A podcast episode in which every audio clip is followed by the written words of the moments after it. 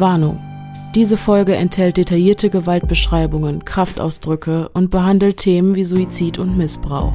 Solltest du selbst betroffen sein, empfehlen wir dir, diese Folge zu überspringen. Hilfsangebote findest du in den Shownotes und der Folgenbeschreibung.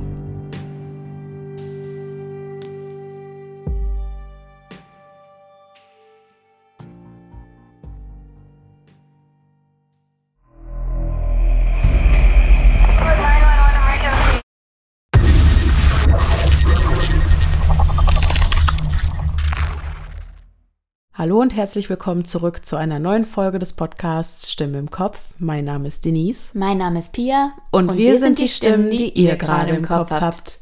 Schön, dass ihr wieder eingeschaltet habt. Leute, Leute, Leute, was soll ich sagen? Die Recherche dieses Mal hat mich eine halbe Ewigkeit gekostet. und ich bin froh, dass wir jetzt endlich hier sitzen und diese Aufnahme gestartet haben. Ich bin sehr gespannt, was du da alles recherchiert hast.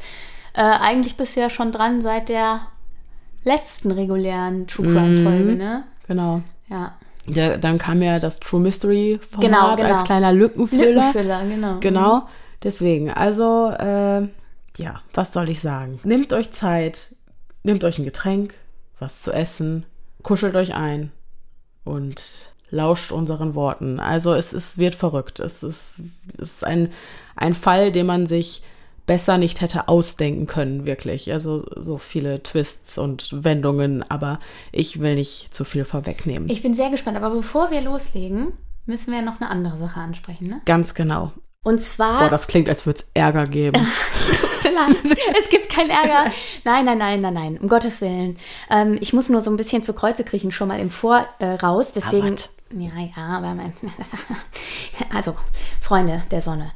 Ähm, wie ihr wisst, habe ich mich ja äh, für meine vollständige Freiberuflichkeit entschieden und bin jetzt seit 1.6. Äh, von, von der Beamtin zur Künstlerin transformiert und infolgedessen habe ich wahnsinnig viel Arbeit. Gott sei Dank, ich bin total dankbar. Ich möchte mich überhaupt nicht beschweren. Im Gegenteil, ich liebe alles, was ich da mache und es ist herrlich.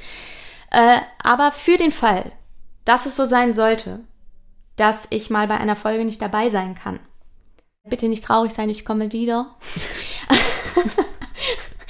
Und äh, genau, ich will euch einfach darüber auf dem Laufenden halten. Bei mir ist wirklich wahnsinnig viel los. Äh, wenn ihr mich vermisst, könnt ihr bei Audible und bei Spotify und überall, wo es Hörbücher gibt, bei Bookbeat und sonst wo, das ist übrigens gerade unbezahlte Werbung, äh, jede Menge Hörbücher von und, ähm, also nicht von mir, ich habe sie ja nicht geschrieben, aber mit mir hören als Stimme. Und äh, genau, da gibt es ähm, alles von Thriller bis Fantasy über Liebesromane. Also falls ihr da Sehnsucht habt. Aber ansonsten möchte ich einfach kurz sagen, äh, es kann sein, dass, dass ich mal, mal fehle. Genau, genau, dass das mal vorkommt. Dann müsstet ihr ähm, ganz wie in den guten alten Zeiten mit mir alleine Vorlieb nehmen. Ich hoffe, äh, das ich reicht glaube, aus. Ich vorerst. Glaube, das reicht aus. Ja, aber das ist jetzt keine Ankündigung für die nächste Folge oder weiß ich nicht. Das ist genau. jetzt einfach hier nur falls es mal vorkommt, dass ihr euch nicht äh, in Sorgen stürzt, wo ist denn die Pia und so, genau. äh, die arbeitet. Und die arbeitet genau. halt auch mittlerweile überall in Deutschland. Genau. Und ähm, manchmal kriegen wir, wir haben das ganze Jahr terminlich durchgeplant äh, mit Aufnahmeslots für diesen Podcast, genau. aber es kann halt immer mal sein, dass spontan ein Auftrag dazwischen kommt genau. oder eine Rolle oder was auch immer. Und das wird, soll Pia natürlich nicht ausschlagen. Und genau, genau deswegen für den Fall der Fälle damit ihr Bescheid wisst. So, und nachdem ich jetzt 70 Mal genau gesagt habe, könnte man jetzt auch, also wenn ihr jetzt zurückspult und noch ein Saufspiel sucht für heute Abend, könnt ihr, könnt ihr trinken, wenn ich genau sage. Genau. Oder, genau. Oh Gott. Oh Gott. You made it weird again. Okay. Weiter im Text. Genau.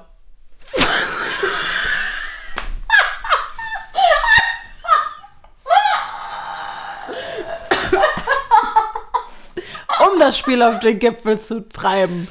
Wir machen jetzt weiter.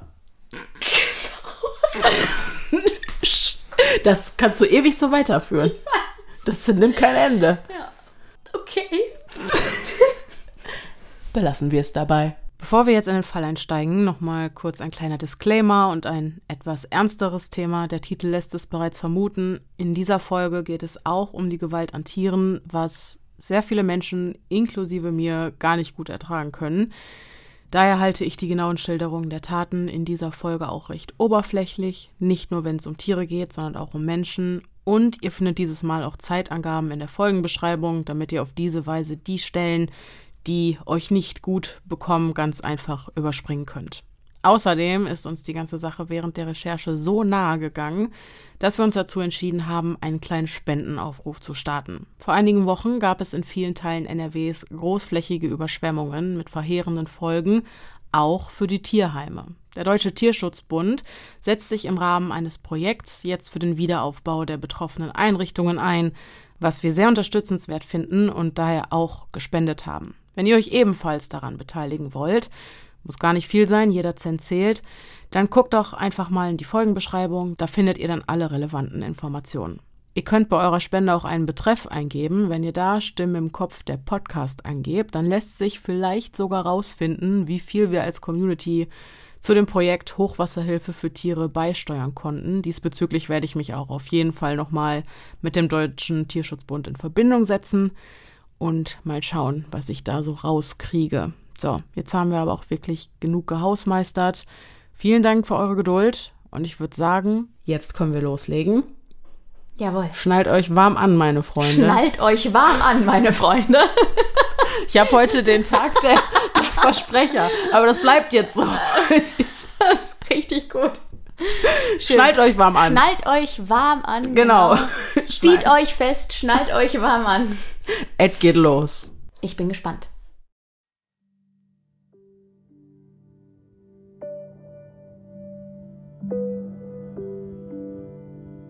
Diane Thompson lebt und arbeitet in Las Vegas als Analystin in einem großen Casino. Hier ist sie für die Technik hinter den Kulissen verantwortlich. Sie selbst beschreibt sich als Computer-Nerd, wie er im Buche steht. Nach Feierabend kümmert sie sich um ihre Hunde und geht im Anschluss online. Bekannt ist sie hier unter dem Pseudonym Body Movin', zu dem sie sich von einem Song der Beastie Boys hat inspirieren lassen. Nachdem ihre Beziehung Ende 2010 in die Brüche geht, fühlt sie sich sehr einsam. Ihr Leben liegt in Scherben. Sie igelt sich ein und oft lenkt sie sich mit diversen Social-Media-Plattformen ab, unter anderem Facebook. Zu dieser Zeit wird sie dort auf einen Post aufmerksam. Tausende User kommentieren und diskutieren unter diesem einen Video. Neugierig klickt Diane auf den Link. One Boy, Two Kittens steht unter dem roten Ladebalken des Videos, welches auf der Plattform YouTube veröffentlicht und im Anschluss geteilt wurde. Was Diane hier sieht, wird sie für die nächsten Wochen nicht mehr loslassen. Es wird ihr den Schlaf rauben, ihre Gefühlswelt auf den Kopf stellen. Wut, Trauer, Unverständnis und ihr ganzes Leben verändern. Auf einem Bett liegt eine Tagesdecke, auf der das naturgetreue Abbild eines Wolfsgesichts zu sehen ist. Auf dem Bett am Kopfende liegen zwei kleine Kätzchen. Eine Hand kommt ins Bild und streichelt sie. Die Person trägt einen grünen Hoodie und hat die Kapuze tief in das Gesicht gezogen.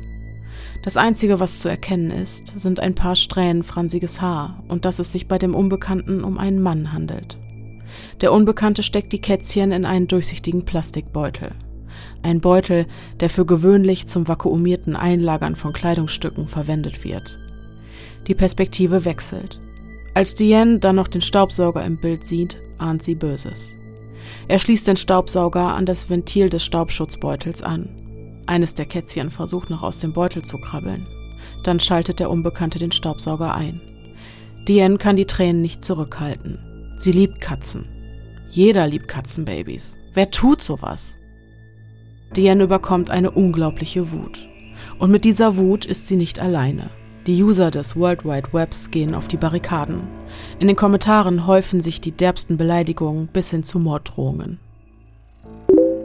Was für ein Wichser. Du gehörst ins Gefängnis. Wer ist dieses Arschloch? Du solltest tot sein. Stirb. Doch was soll man tun? Die Polizei verständigen? Aber wo? Wo ist dieses Video entstanden und wer ist der Typ, der so grausam ist und unschuldige Katzenbabys zu Tode quält? Ohne mehr zu wissen, bringen die wüsten Beschimpfungen im Netz auch nichts. Diane findet in den Kommentaren einen Link zu einer Facebook-Gruppe. Die Mitglieder wollen herausfinden, wer die unbekannte Person aus dem Video ist. Sie klickt auf Beitreten. Während sie die Beiträge der anderen Mitglieder durchstöbert, fällt ihr ein User auf, der sich wenig emotional zu den Geschehnissen äußert und sich in seinen Posts einzig und allein auf Fakten bezieht. John Green.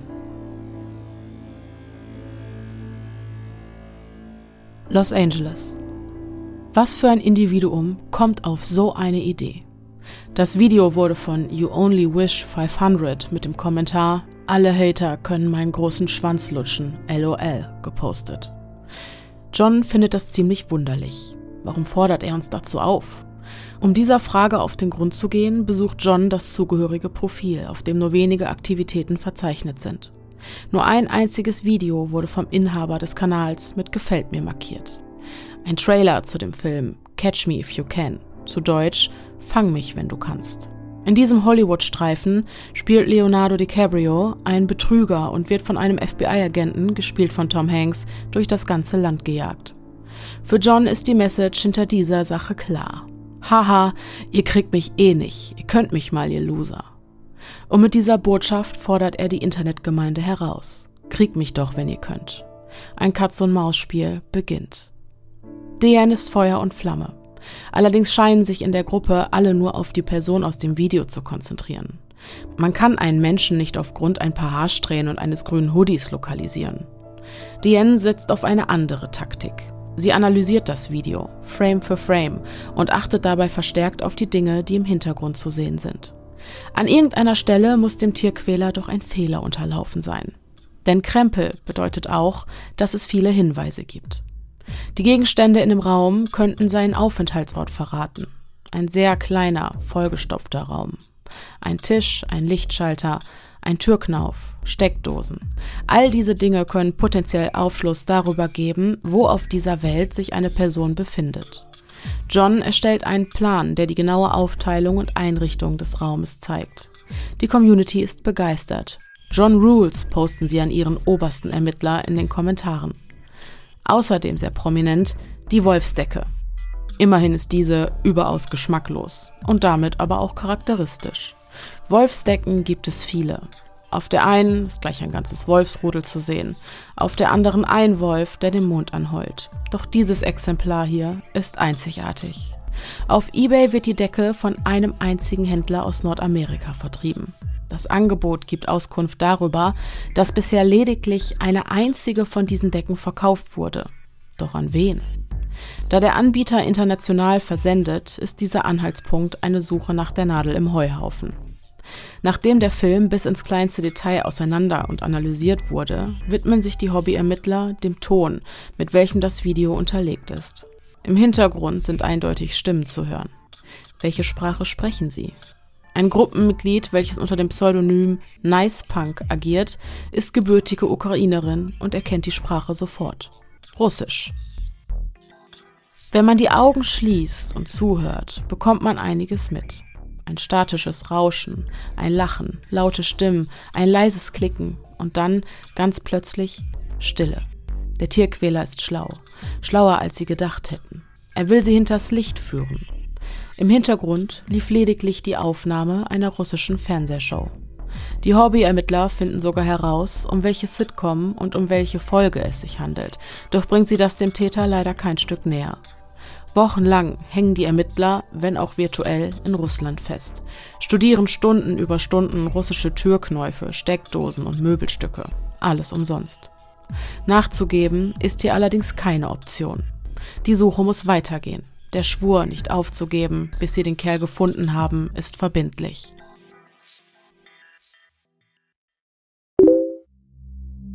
Plötzlich taucht ein weiteres Video auf. Wieder der Raum, das Bett, die Wolfsdecke und der Unbekannte, der mit den toten Katzen spielt. Im Hintergrund läuft Musik.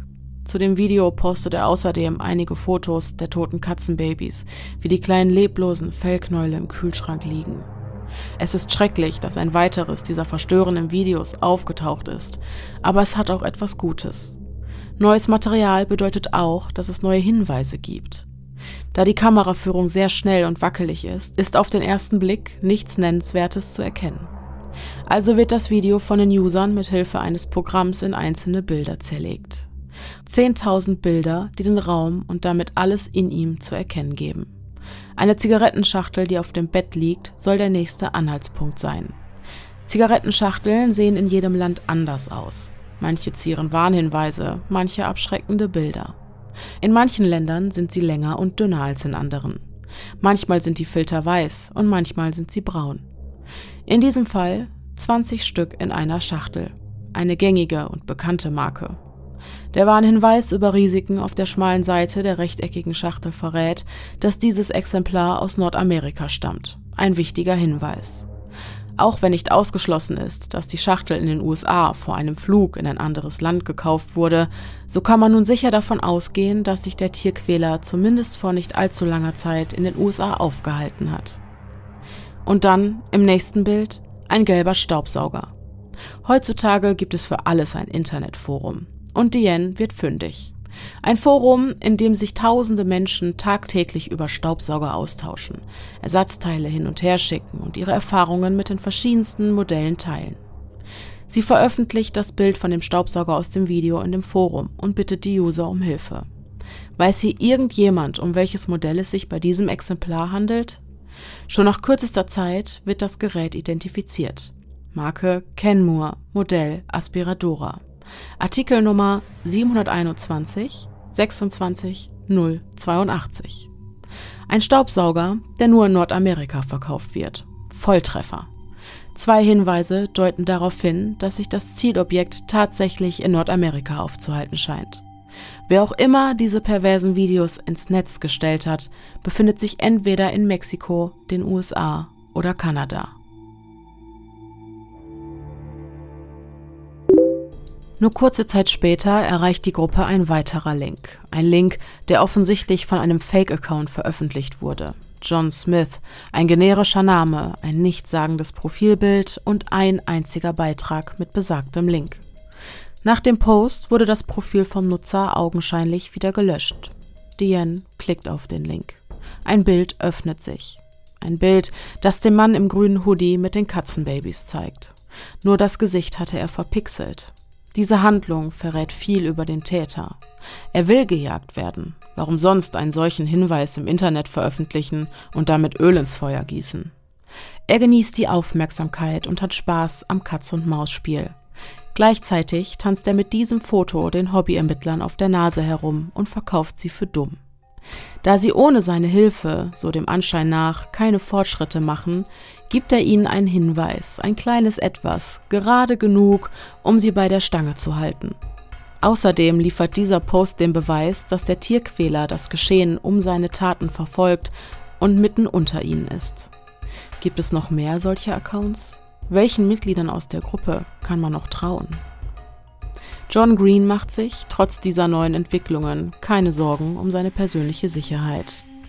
John Green ist nämlich gar nicht sein richtiger Name und online hat er nie etwas über sich oder sein Privatleben preisgegeben. Doch viele andere waren in der Vergangenheit nicht so vorsichtig, haben es mit dem persönlichen Datenschutz nicht allzu ernst genommen. Diese Individuen bangen jetzt um ihre persönliche Sicherheit. Unter ihnen Deanne Thompson.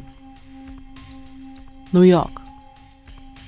Acht grimmig dreinblickende, harte Kerle auf ihren Harleys, allesamt von Kopf bis Fuß tätowiert, haben sich durch ihre TV-Show Rescue Inc. auf der ganzen Welt als die engagiertesten Tierschützer New Yorks einen Namen gemacht. Wenn man Anführer Joe Pence fragt, worum es bei Rescue Inc. geht, antwortet er mit einem donnernden Lachen und einer Gegenfrage. Wollen Sie die saubere Version oder die Wahrheit? Aber Spaß beiseite. Rescue Inc. geht kompromisslos gegen Tiermissbrauch vor. Das Team tut alles, um gequälte Tiere aus ihren schlimmen Situationen zu befreien. Natürlich nur insofern ist das Gesetz erlaubt. Genauer möchte Joe die Frage nicht beantworten, immerhin will er sich nicht selbst belasten. Größer als seine Muskelberge ist das Herz in seiner Brust, das einzig und allein für die Vierbeiner dieser Erde schlägt. Als er zum ersten Mal mit ansieht, wie die Luft aus dem Beutel gesaugt und damit den kleinen Kätzchen das Leben ausgehaucht wird, werden seine harten Gesichtszüge mit einem Mal ganz weich. Der Blick der Fellbündel ist jetzt plötzlich so leer. Und seiner wird durch den nassen Film auf seinen Augen langsam unscharf. Joe platzt vor Wut. Er will in das Geschehen eingreifen, etwas tun, irgendwas, doch es geht nicht. Diese Hilflosigkeit bringt ihn fast um den Verstand. In seiner Verzweiflung wendet er sich an seine Schwester, eine Psychologin und Profilerin.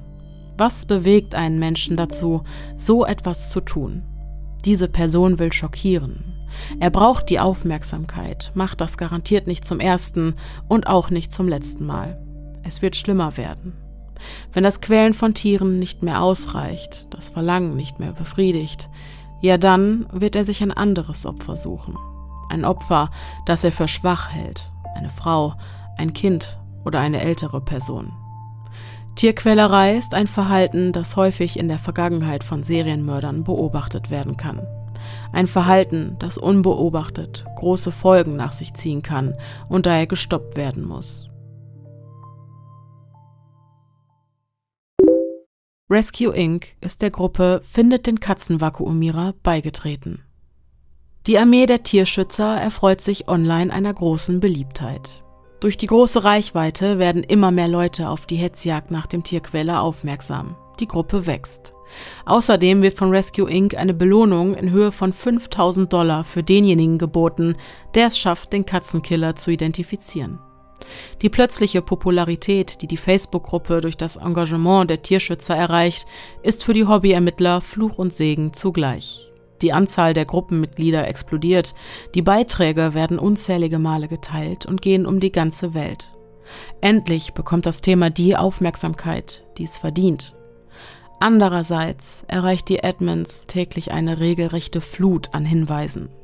Jeder will irgendwo auf dieser Welt jemanden gesehen haben, der dem Tierquäler verdächtig ähnlich sieht. Oder zumindest genauso fransige Haare hat. Oder einen grünen Hoodie oder eine ähnlich schlachsige Statur. In der Facebook-Gruppe herrscht Chaos. Jeder will um jeden Preis den entscheidenden Hinweis liefern. Nur rückt das Wesentliche durch diese Versessenheit immer weiter in den Hintergrund. Bis eines Tages ein seltsamer Post das rege Treiben in der Gruppe innehalten lässt. Jamesy Cramselot in ass schreibt, ich trete auf kleine Kätzchen und mache Videos davon. Auf seiner Seite ein Video von einer Katze, die in einem Käfig bei lebendigem Leibe verbrannt wird.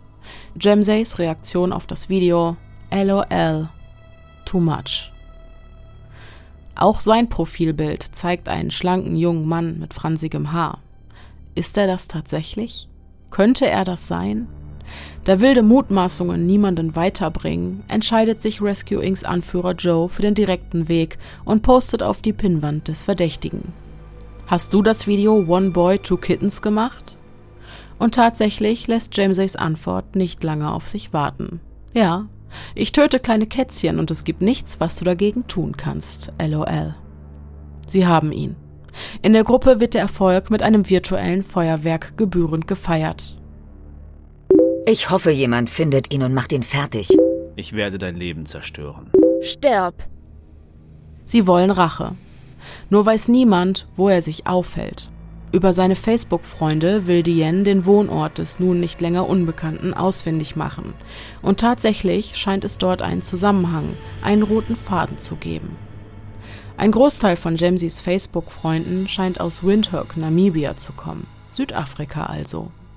Rescue Inc. und die Admins der Gruppe sind sich absolut sicher, den Tierquäler ausfindig gemacht zu haben. Für sie besteht kein Zweifel. Doch Diane und John wagen dies zu bezweifeln. Und das aus gutem Grund. Wieso zum Teufel Südafrika, wenn doch alle anderen Hinweise aus den Videos auf Nordamerika hindeuten? Die Zigaretten, die Wolfsdecke, der Staubsauger. Wie soll all dieses Zeug nach Namibia gekommen sein? Für die beiden Skeptiker ergibt das alles einfach keinen Sinn.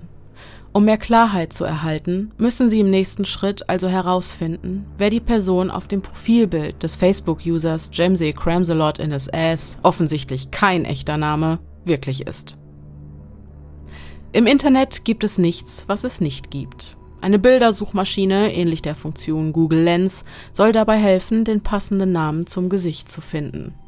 Indem das Profilbild von Jamsey auf entsprechender Seite hochgeladen wird, erkennt die Suchmaschine den Bildinhalt und spuckt daraufhin vergleichbare Bilder und Websites, auf denen diese Bilder zu finden sind, aus. Auf diese Weise kann die Internetseite, von der das Profilbild ursprünglich stammt, ausfindig gemacht werden. Eine Pornoseite für Schwule. Jamsey hatte das Bild also von dieser Seite kopiert, bearbeitet und dann auf Facebook als Profilbild hochgeladen. Der logische Schluss ist, dass es sich bei der auf diesem Foto abgebildeten Person nicht um den Katzenkiller handelt. Diane und John verbreiten diese Nachricht in der Gruppe, aber so richtig will ihnen keiner glauben. Zu groß wäre die niederschmetternde Erkenntnis, wieder ganz am Anfang der Suche nach der Nadel im Heuhaufen zu stehen. Die übrigen Gruppenmitglieder haben ihr vernichtendes Urteil bereits gefällt. Der Wille, Recht zu behalten, größer als Vernunft und Ratio. Die wütende Meute geht den nächsten Schritt, der in ihren Augen nun einmal nötig ist, um die Gerechtigkeit wiederherzustellen. Eine Hetzjagd gegen den auserkorenen Schuldigen beginnt. Du kranker Wichser. Pass besser auf. Wir wissen, wo und wer du bist. Fürchte dich, kleiner Junge. Nimm dich in Acht. Wir kriegen dich. Du bist tot. Verrecke. Du solltest dir die Pulsadern aufschneiden. Wart's nur ab, bis wir dich gefunden haben. Du wirst schreien wie ein kleines Baby. Geh dich ritzen. Irgendwann werden wir uns ein Video reinziehen, in dem du gequält wirst. Irgendjemand hatte es geschafft, seine wahre Identität herauszufinden. Ed Jordan ist ganz offensichtlich nicht der Mann, den sie suchen. Bedauerlicherweise zu spät. Eine wichtige Erkenntnis, die allerdings das, was der Hass der Menschen online angerichtet hat, nicht ungeschehen machen kann. Sich als Katzenkiller auszugeben, war sicherlich keiner seiner besten Scherze, doch mit der Wucht des Hasses, der ihm entgegenschlug, hatte er nicht gerechnet. In Kombination mit seinen Depressionen kann Ed Jordan den Beschimpfungen und Morddrohungen nicht lange standhalten und trifft den folgenschweren Entschluss, der Sache selbst ein Ende zu setzen. Ein unschuldiger Mensch ist tot. Team Infernus schreibt, Heute ist ein wirklich trauriger Tag. Rest in Peace, Edward Louis Jordan. Die Internetgemeinde, die sich eigentlich für einen guten Zweck zusammengetan hatte, bleibt betroffen und mit Gefühlen schwerwiegender Schuld zurück. Natürlich werden sie nie sicher wissen, was genau der Grund für den Suizid gewesen ist. Ob es wirklich die hasserfüllten Kommentare waren oder doch etwas anderes. Jedoch ist die Macht der Massen nicht zu unterschätzen und ihre Worte ebenso wenig.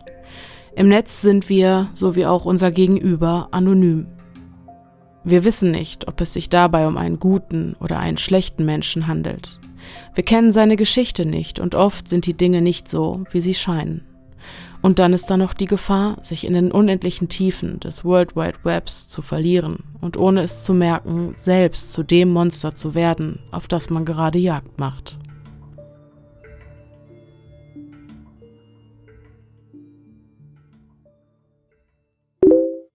Die Person, die ihr sucht, heißt Luca McNotta.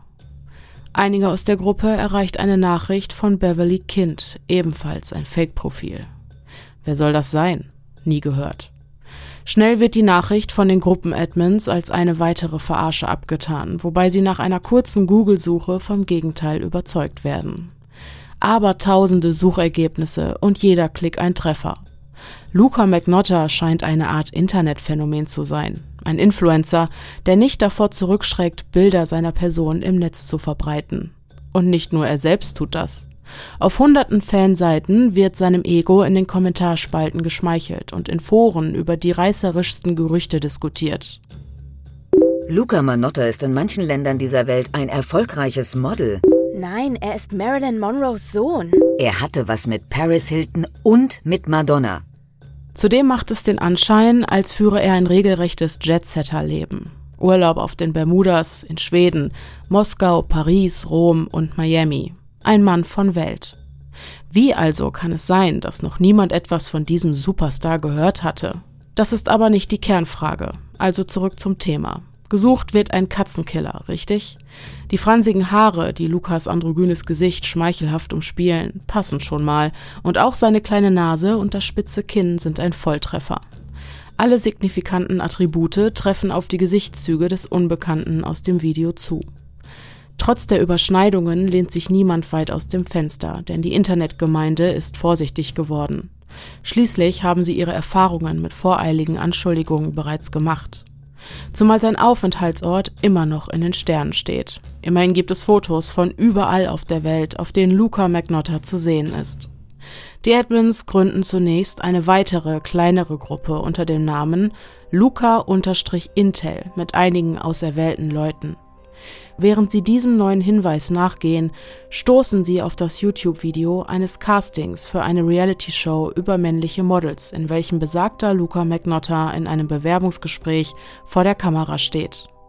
Hier gibt er sich, genauso wie auf seinen zahlreichen Fotos im Netz, wie gewohnt, cool, gelassen und nicht gerade bescheiden. Seine Antworten auf die gestellten Fragen gleichen leeren Worthüllen und geben leider nicht viel über seine Person preis. Viel interessanter als das, was er sagt, ist ohnehin, wie er es sagt, nämlich in perfektem Amerikanisch. Außerdem handelt es sich bei der TV-Show Cover Guy um eine kanadische Fernsehsendung. Der nächste Hinweis. Handelt es sich bei diesem jungen Mann mit Milchbubi-Gesicht wirklich um einen Menschen, der sich dabei filmt, wie er Tiere quält? Kaum vorstellbar. Die Technik macht das Unmögliche möglich und vieles einfacher. Manchmal macht sie die Dinge aber auch komplizierter.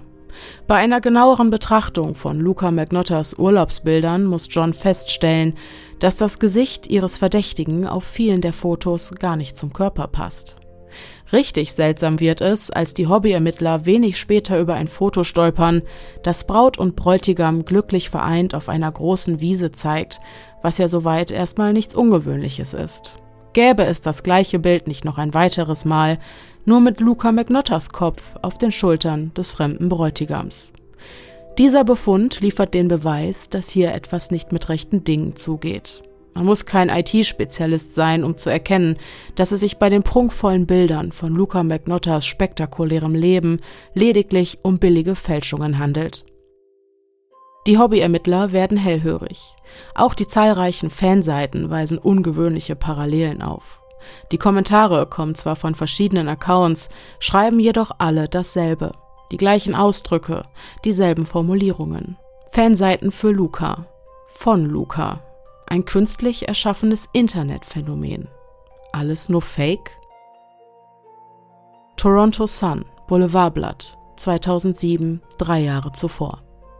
Joe Warmington hört auf dem Rückweg von der Arbeit Radio.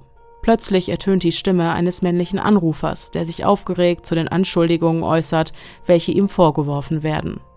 Unter anderem eine Liebesbeziehung mit Carla Homolka, der meistgehassten Frau Kanadas. Carla ist die Frau des Serienmörders Paul Bernardo. Zusammen sind sie bekannt als Ken and Barbie Killer. Sie war verwickelt in die Morde drei 14-jähriger Mädchen. Eine davon war ihre eigene Schwester. Damals wurde ihr Immunität versprochen, wenn sie gegen ihren Mann aussagt. Wie sich später herausstellt, war Carla Homolka die treibende Kraft in den Ermordungen der Mädchen gewesen. Der Name des Anrufers lautet Luca McNotta. Joe Warmington schreibt ihm eine E-Mail und bittet um ein persönliches Gespräch. Nur kurze Zeit später meldet Luca sich zurück und die beiden vereinbaren ein Interview in der Redaktion der Toronto Sun. Joe traut seinen Augen nicht. Luca sieht tatsächlich aus wie Paul Bernardo. Seine Modelkarriere laufe aufgrund der Carla Homolka-Gerüchte sehr schlecht. Das habe sein Leben zerstört. Er halte Morddrohungen, seine Adresse wurde geleakt, weshalb er sich letztlich dafür entschieden habe, umzuziehen und ein für allemal Klarheit zu schaffen. Diane ist allerdings davon überzeugt, dass Luca diese Gerüchte selbst mit seinen zahlreichen Fake-Accounts in die Welt gesetzt hat. Alles für Fame. Er machte all das, weil er wusste, dass es ihm Aufmerksamkeit bringen würde. Das Problem? Die Carla Homolka-Sache liegt nun drei Jahre zurück. Mehr Auskunft über seinen Aufenthaltsort haben sie also noch immer nicht. Nach wie vor kann Luca sich überall auf der Welt aufhalten. John Green und Diane durchforsten jedes einzelne seiner Fotos in der Hoffnung, einen weiteren Hinweis zu entdecken. Denn irgendwo muss ihm doch ein Fehler unterlaufen sein. Menschen hinterlassen Spuren. Immer. Normalerweise enthält jedes Bild sogenannte EXIF-Daten. Dabei handelt es sich um Metadaten, die Auskunft darüber geben, mit welchem Gerät sie wann und wo gemacht worden sind. Fotos können auf Websites hochgeladen werden, die diese digitalen Informationen sichtbar machen. Und genau das geschieht jetzt mit Lukas Fotos. Eines nach dem anderen wird durch das System gejagt, doch ist das Ergebnis immer dasselbe. Location Exif im Bild nicht gefunden. Diese Meldung bekommen die Hobbyermittler an die 1000 Mal zu sehen, bis plötzlich ein paar Koordinaten auf Diane Thompsons Bildschirm aufleuchten. Es öffnet sich eine Karte und ein kleiner roter Pfeil markiert das Toronto Eaton Einkaufscenter in Kanada. Jetzt ist entscheidend, wann das Foto gemacht wurde. Sollte das Bild alt und Luca McNotta vor fünf Jahren zuletzt in Toronto gewesen sein, würde sie das keinen Schritt weiterbringen. 25. Oktober 2010 heißt es in den EXIF-Daten. Dieses Bild entstand nur wenige Wochen, bevor das Video One Boy, Two Kittens ins Netz gestellt wurde. Volltreffer. Luca McNotta ist in Toronto. John Green macht es sich zur Aufgabe, seine genaue Adresse in Erfahrung zu bringen, und auch hierbei soll eines der zahlreichen Bilder von ihm den entscheidenden Hinweis liefern. Auf einem Exemplar steht der junge Mann im Winter bei Schnee auf einem Balkon in der dritten oder vierten Etage eines Hochhauses. Was jedoch seinen Standort letzten Endes verrät, ist die rote Tankstelle an einer Kreuzung im Hintergrund. Petro-Canada hat hunderte Filialen im ganzen Land, aber nur sechs in der Vorstadt Torontos, in der Lukas Aufenthaltsort vermutet wird.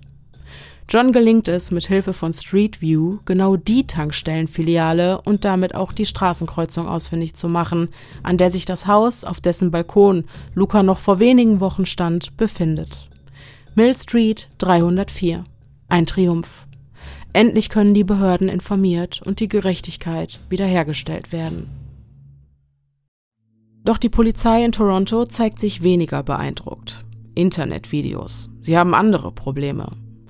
John allerdings bleibt hartnäckig. Und so begibt sich wenig später tatsächlich ein Streifenwagen auf den Weg in die Mill Street 304. Sie klingeln an, jemand öffnet die Tür. Bedauerlicherweise handelt es sich bei der Person nicht um den gesuchten Luca McNotta. Stattdessen erfahren die Beamten, dass dieser zwar mal hier gelebt habe, mittlerweile aber nach Russland ausgewandert sei. Immer weniger Menschen glauben noch daran, dass die Internetaktivisten dieses Katz-und-Maus-Spiel gewinnen können. Auch unter ihnen schwindet die Motivation mit den Wochen und Monaten, die ohne neue Hinweise oder auch nur einen weiteren Anhaltspunkt ins Land ziehen. Das Interesse vieler Beteiligter schwindet und immer mehr einst aktive User verlassen die Gruppe. Was einst 15.000 Mitglieder waren, sind jetzt nur noch 8.000. Um den Tierquäler ist es still geworden. Und dann plötzlich ein neues Video mit dem Titel Badezeit, LOL. Play. Im Hintergrund läuft Musik. Die Kamera ist auf eine mit Wasser befüllte Badewanne gerichtet. Der dieses Mal in eine Winterjacke gehüllte Protagonist, bei dem es sich nach allem, was wir bisher wissen, um Luca McNotta handelt, hält einen Besen in den Händen, an dessen Ende sich eine mit Klebeband fixierte Katze befindet. Nahaufnahme. Er taucht das Kätzchen ins Wasser, hält es unten, bis es ertrinkt. Ende. Und dann ist da wieder diese Wut, dieses Entsetzen, Ehe der erste Schock über das gerade Gesehene verdaut ist, erscheint noch am selben Abend ein weiteres Video. Wieder das Bett aus dem ersten Video, aber ohne die Wolfsdecke. Der junge Mann spielt mit einem weiteren Katzenbaby, streichelt es, küsst es. Dieses Mal trägt er einen roten Pullover und eine Weihnachtsmütze. Dann verschwindet er aus dem Bild, während das Kätzchen weiter auf dem Bett herumläuft. Wenig später wird die Kamera auf das Kopfende des Bettes gerichtet und gibt den Blick auf die nächste Abartigkeit, die sich der Sadist hat einfallen lassen, preis. Unter dem Kissen lauert eine Python und die tut, was eine Schlange eben tut. Ende. Mit einem Mal erwacht die Gruppe aus ihrem Winterschlaf. Beide Videos wurden von einem Profil mit dem Usernamen Leslie Ann Downey gepostet. Beunruhigender könnten die Warnzeichen nicht sein. Leslie Ann Downey ist eines der Opfer von Ian Brady und Myra Hindley. Ein Paar aus England, das zwischen 1963 und 1965 fünf Kinder ermordete. Besser bekannt sind ihre schrecklichen Taten unter dem Synonym Moore-Mörder. Auf diese Weise wurde Lukas Faszination für Serienmörder ein weiteres Mal deutlich. Erst die selbstverbreiteten Gerüchte über eine Affäre, die er mit Carla Homolka, der meistgehassten Frau Kanadas, habe, und jetzt das. Zum ersten Mal ziehen die Videos die Aufmerksamkeit der Presse auf sich. Das Magazin The Sun schreibt die Schlagzeile Schnappt den Irren, der ein Kätzchen an eine Python verfüttert und bittet öffentlich um Hinweise. Sun-Journalist Alex West erhält daraufhin eine Nachricht von einem weiteren Fake-Account. Die Person, die ihr sucht, befindet sich in London. Er heißt Luca McNotta. Ihr findet ihn im Fuselaire Inn, heißt es in der Mitteilung. Der Journalist beschließt daraufhin, zu besagter Pension zu fahren, um Luca dort zu treffen. Das Gespräch zeichnet er heimlich auf. Äh, Luca, eine Frage. Ich bin Journalist bei der Sun. Filmen Sie? Nein, nein. Warum sind Sie in London? Wegen der Verleumdung. Verleumdungen? Ich bekomme Morddrohungen. Welchen Inhalts? Alles Mögliche. Sie wollen mich umbringen. Wieso? Wegen dieser Geschichte. Viele sagen, dass dieser Typ hier die Kätzchen in den Videos getötet hat. Sind Sie das auf dem Bild? Nein, das bin ich nicht. Sieht aber so aus. Das bin ich nicht. Jeder kann heutzutage mit Photoshop umgehen. Da will mir jemand etwas anhängen. Ist das nicht offensichtlich? Aber wieso sollte das jemand tun? Ist jemand wütend auf Sie?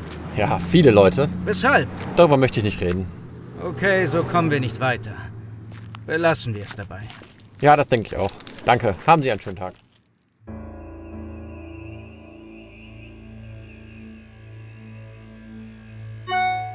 Kurz darauf erhält Alex West eine Mail von einem John Kilbride, welcher ebenfalls eines der Opfer der Moore-Mörder war.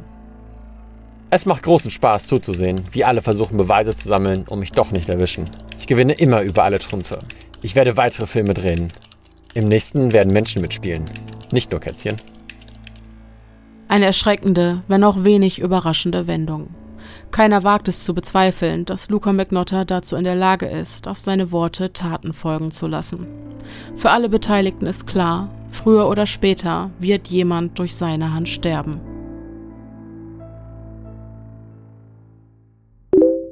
Wenige Tage später postet ein weiteres Fake-Profil die Worte BodyMovin99 in die Gruppe. Diane Thompsons Nutzername. Als sie den Beitrag sieht, setzt ihr Herz gefühlt einen Schlag aus. Als sie dem Link zu dem einzigen Video, das der User mit Gefällt mir markiert hat, folgt, zieht es ihr den Boden unter den Füßen weg. Das Video zeigt Aufnahmen, die im Casino von Diane gemacht worden sind, an ihrem Arbeitsplatz. Sie bekommt es mit der Angst zu tun. Ihr Gegner ist nicht länger irgendein Phantom hinter einem Bildschirm. Das hier ist echt. Luca McNotta ist zweifelsohne unberechenbar. Er hat sie im Auge und er weiß, wo er sie finden kann. Diane steigert sich in die Befürchtung, Luca könne eines Tages bewaffnet ihr Büro betreten rein, kann die Vorstellung, dass er ihr auflauert, nicht verdrängen und denkt bei jeder Autofahrt darüber nach, was sie tut, wenn ihr Blick seinen plötzlich im Rückspiegel trifft. Gefühlt ist er überall, verfolgt sie auf Schritt und Tritt.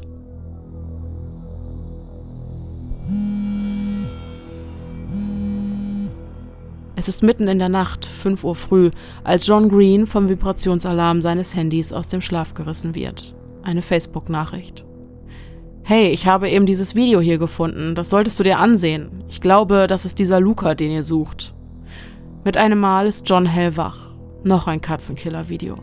Er klickt auf den Link, dann auf Play. Doch auf das, was er dann sieht, war er nicht vorbereitet. Sie alle hatten es prophezeit, und niemand wollte ihnen glauben. Der Videotitel lautet Best Gore. In allen vorherigen Videos waren Katzen auf dem Bett zu sehen. Jetzt liegt da ein Mensch. Johns Herz rast. Er springt auf, fährt seinen Rechner hoch. Der Ladebalken scheint ihn zu verhöhnen. Warum sonst braucht das Ding für den Startvorgang ausgerechnet jetzt eine halbe Ewigkeit? Als sich die Seite mit dem Video öffnet, starren Johns Augen wie gebannt auf den Monitor. Heilige Scheiße. Er hat es wirklich getan. Las Vegas. Als Diane wenige Stunden später aufwacht und ihr Postfach überprüft, sieht sie den Link, den John ihr gegen Viertel vor sieben hatte zukommen lassen. Ihr fehlen die Worte. Etwas Grausameres war ihr noch nicht untergekommen. Das Video trägt den Titel One Lunatic, One Ice Pick, zu Deutsch Ein Irrer, ein Eispickel. Play. Im Hintergrund läuft fröhliche Musik. Auf dem Bett liegt ein Mann, an beiden Handgelenken gefesselt, mit verbundenen Augen und völlig nackt. Der Verdächtige tritt ins Bild, berührt das Gesicht seines Opfers und streicht ihm über das Haar. Dann nimmt er die Kamera und filmt das Gesicht. Die Perspektive wechselt. Plötzlich hält der Verdächtige einen spitzen Gegenstand in der Hand. Etwas, das aussieht wie ein Eispickel. Er sticht zu. Immer und immer wieder. Nach acht Minuten kommt ein kleiner Hund ins Bild. Unter Tränen klappt Diane den Laptop zu. Das ist einfach nicht auszuhalten. Wer tut so etwas? Während Diane versucht, vor ihrem Computer wegzulaufen, konfrontiert sich John über 20 Mal mit dem verstörenden Video. Er kann einfach nicht glauben, was er da sieht. Nachdem sich die Internetaktivisten allmählich aus ihrer Schockstarre lösen, tun sie das, was sie immer tun. Sie analysieren das Video in allen Einzelheiten, Frame für Frame, auf der Suche nach Hinweisen, um Luca auch in diesem Video zu identifizieren. Das Vorgehen entspricht schon mal seinen vorherigen Taten. Erst streichelt er sein Opfer, gibt sich ihm gegenüber zärtlich, genau wie bei den Kätzchen. Im Hintergrund ist der Song True Faith von New Order zu hören. Dasselbe Lied hatte Luca Magnotta einst in einer Fotoslideshow auf YouTube verwendet. Für alle Beteiligten besteht kein Zweifel. Der Täter ist Luca Magnotta. Sie wissen es einfach. Das Problem ist nur, dass sie nicht beweisen können, wo genau sich diese schreckliche Tat zugetragen hat. Die Kätzchen-Videos stammen zwar aus Toronto, doch wo ist er jetzt? Ohne einen genauen Ort bestimmen zu können, schwebt das Video für die Polizei irgendwo im Netz. Keiner fühlt sich verantwortlich und es fehlt die rechtliche Handhabe. Auch wenn die Chancen auf einen Erfolg schlecht stehen, wollen sie es nicht unversucht lassen. Die Hobbyermittler wenden sich in einer E-Mail an einen Polizeibeamten aus Toronto. Sie schildern den Sachverhalt, begründen ihren Verdacht und bitten den Polizisten, sich die Videos anzusehen. Sie haben getan, was sie konnten. Jetzt heißt es warten. Bestimmt wird es nicht lange dauern, bis in den Nachrichten von einem Leichenfund berichtet wird. Die Tage vergehen. Das lange Warten wird zu einer Zerreißprobe für die Nerven, als würde man dem leisen Ticken einer Zeitbombe lauschen und mit gefesselten Händen daneben sitzen. Es tut sich einfach nichts. Was ist da los? Wieso hatte noch keiner eine Leiche gefunden? Was hat der Internetkiller als nächstes vor?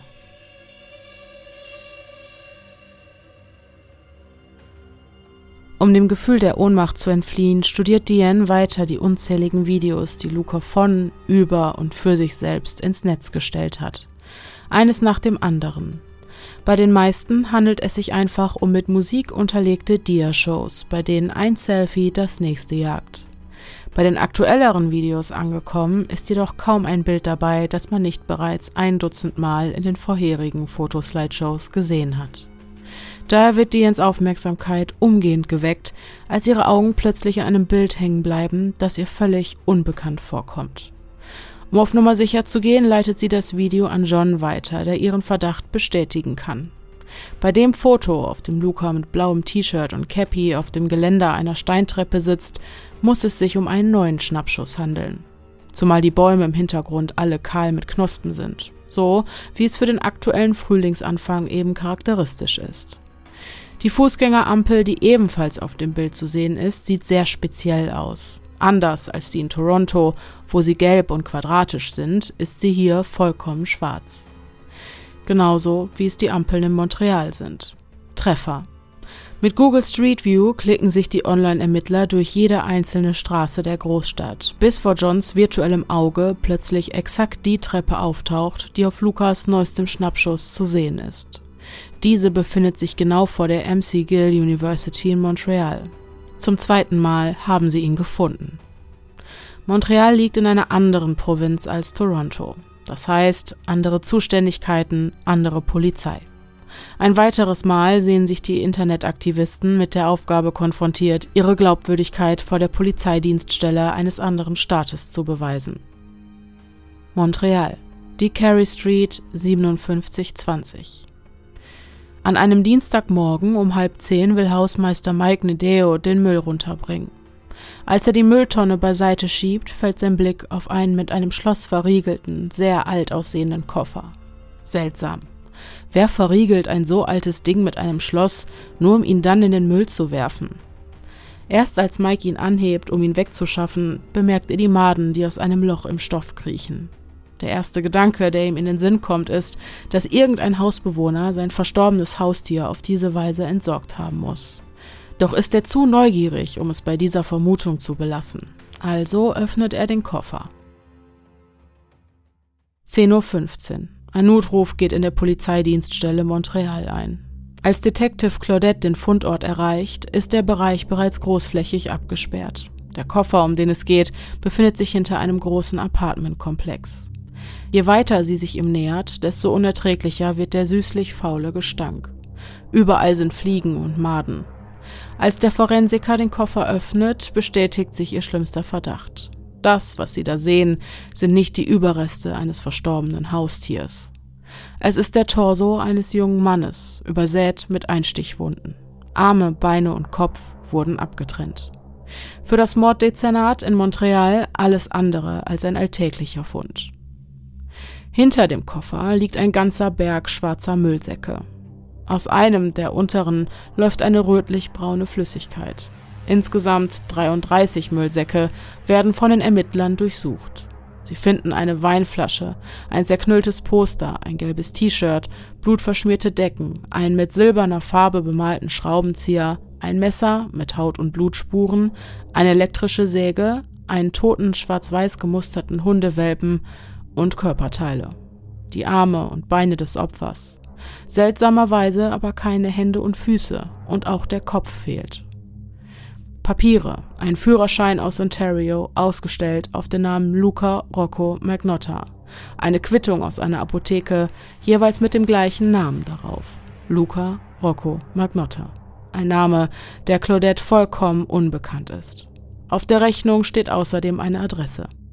Die Carey Street 5720, Apartment 208. Daraus schließt sie, dass der Inhalt des Koffers und der Müllsäcke aus Apartment 208 kommen muss und dass es sich bei dem Toten allem Anschein nach um Luca McNotter handelt. Ein Team Ermittler geht hinauf zum Apartment, nicht um es zu durchsuchen, sondern nur um einen kurzen Blick hineinzuwerfen, wobei das vorgefundene Apartment vollkommen unauffällig scheint. Alles sieht sauber und ordentlich aus. Nur der Geruch stimmt die Polizisten misstrauisch. Es riecht nach Chemikalien und Eisen.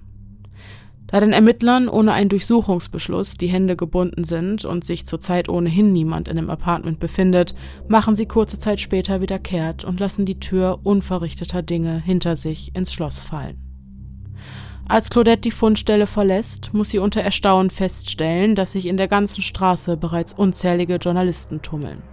Irgendjemand musste der Presse einen Tipp gegeben haben.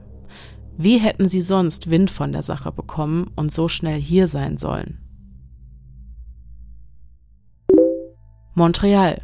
Torso in Koffer gefunden, lautet die Schlagzeile. Diane und John sind gleichermaßen schockiert wie auch erleichtert. Ein grausamer Fund, keine Frage. Doch jetzt, wo sie die Leiche gefunden haben, wird die Polizei ihnen hoffentlich endlich glauben und ihren gesammelten Hinweisen nachgehen. Immerhin ist das Ganze nicht länger ein krankes Spiel, sondern so real, wie es nur sein könnte. Da draußen läuft ein unberechenbarer Killer herum.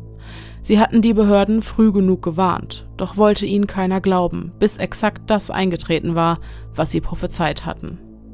Also meldet sich die Gruppe ein weiteres Mal der Polizei in Montreal. Diese scheint aus ihren Fehlern der Vergangenheit nichts gelernt zu haben und übergeht die Hinweise der Internetermittler. Erneut finden ihre Worte kein Gehör. Diane ist wütend und macht ihrem Frust in aller Öffentlichkeit auf Twitter Luft. At Montreal Police. Jetzt hört mir zu. Es stehen weitere Menschenleben auf dem Spiel und ihr ignoriert mich? Wir haben alle Informationen, die ihr braucht. Keine Reaktion. Zu sehr beschäftigt mit ihren eigenen Ermittlungen hat die Polizei nur wenig Zeit für die Verschwörungstheorien, die sich eine Gruppe Internet-Nerds zusammengesponnen hat.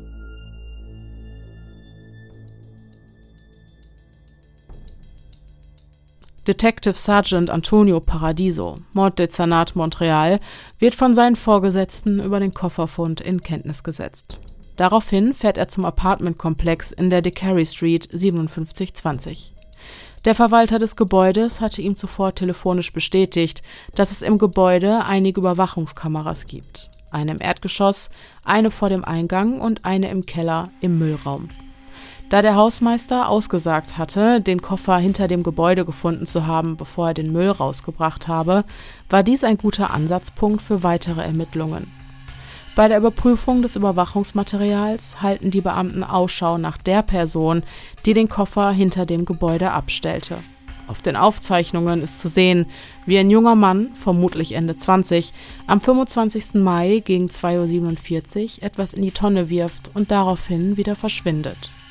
Er trägt ein gelbes T-Shirt und Blue Jeans. Des Weiteren gibt es mehrere Auffälligkeiten. Zum einen ist es 2 Uhr in der Früh, eine ungewöhnliche Uhrzeit, um den Müll rauszubringen. Außerdem würde man normalerweise den gesamten Müll mit einem Mal in den Keller bringen. Dieses Individuum allerdings betritt mindestens 20 Mal den Keller und trägt jedes Mal nur wenige Einzelteile. Während die Polizei von Montreal versucht, die einzelnen Puzzleteile in einen sinnvollen Zusammenhang zu bringen, berichten die Medien über zwei seltsame Pakete, die das Hauptquartier der konservativen Partei in Ottawa auf dem Postweg erreichten. Ein Rezeptionist öffnete die blutdurchtränkte Schachtel und fand einen abgetrennten Fuß, eingewickelt in pinkes Seidenpapier. Anbei ein Zettel mit einem Gedicht. Roses are red, violets are blue. Police will need dental file records to identify you, bitch. Die Sonderkommission der Polizei in Montreal ermittelt auf Hochtouren. Auch bei den Internetaktivisten verbreitet sich die Nachricht, dass dem Premierminister Kanadas höchstpersönlich ein abgetrennter Fuß zugeschickt wurde, wie ein Lauffeuer. Für sie ist die Botschaft hinter dieser Geste eindeutig. Ihr könnt mich mal. Fickt euch. Ein Schrei nach Aufmerksamkeit, der in jedem Fall für weltweite Schlagzeilen sorgen wird. Montreal. Detective Antonio Paradiso macht sich im nächsten Schritt auf den Weg zu einer Postannahmestelle in Montreal, circa 10 Minuten Fußweg von der DeCarry Street entfernt. Der Barcode auf dem Päckchen hatte den Ermittlern verraten, dass die Sendung hier aufgegeben wurde. Er bittet den Mann hinter dem Kassentresen, sich die Aufzeichnungen der Überwachungskameras ansehen zu dürfen, die den Zeitraum, in dem das Päckchen aufgegeben wurde, abbilden. Nach mehrfachem Vor- und Zurückspulen wird Antonio auf ein Individuum aufmerksam, das in der Schlange vor der Kasse steht. Ein junger Mann mit einem Paket in den Händen. Er ist sich zu 100 Prozent sicher, dass es sich hier um dieselbe Person handelte, die im Apartmentkomplex in der DeCarry Street den Müll rausbrachte. Er hat seinen Verdächtigen gefunden. Jetzt muss er ihn nur noch identifizieren. Um das zu tun, bittet er um die Unterlagen, die den Versand des Päckchens bestätigen. Die Übergabequittung war von einem Rocco unterzeichnet worden. Außerdem ist auf dem Beleg zu sehen, dass der Verdächtige nicht nur ein, sondern zwei Päckchen abgegeben hatte. Eine weitere öffentliche Stelle Kanadas kann sich also ebenfalls auf eine verstörende Lieferung gefasst machen. Und die lässt nicht lange auf sich warten. Nun erreicht das Hauptquartier der liberalen Partei eine abgetrennte menschliche Hand. Als Claudette Hamlin erfährt, dass es ihrem Kollegen Antonio Paradiso gelungen ist, den Verdächtigen als Rocco zu identifizieren, muss sie nur noch eins und eins zusammenzählen. Luca Rocco Magnotta ist nicht das Opfer, sondern der Täter.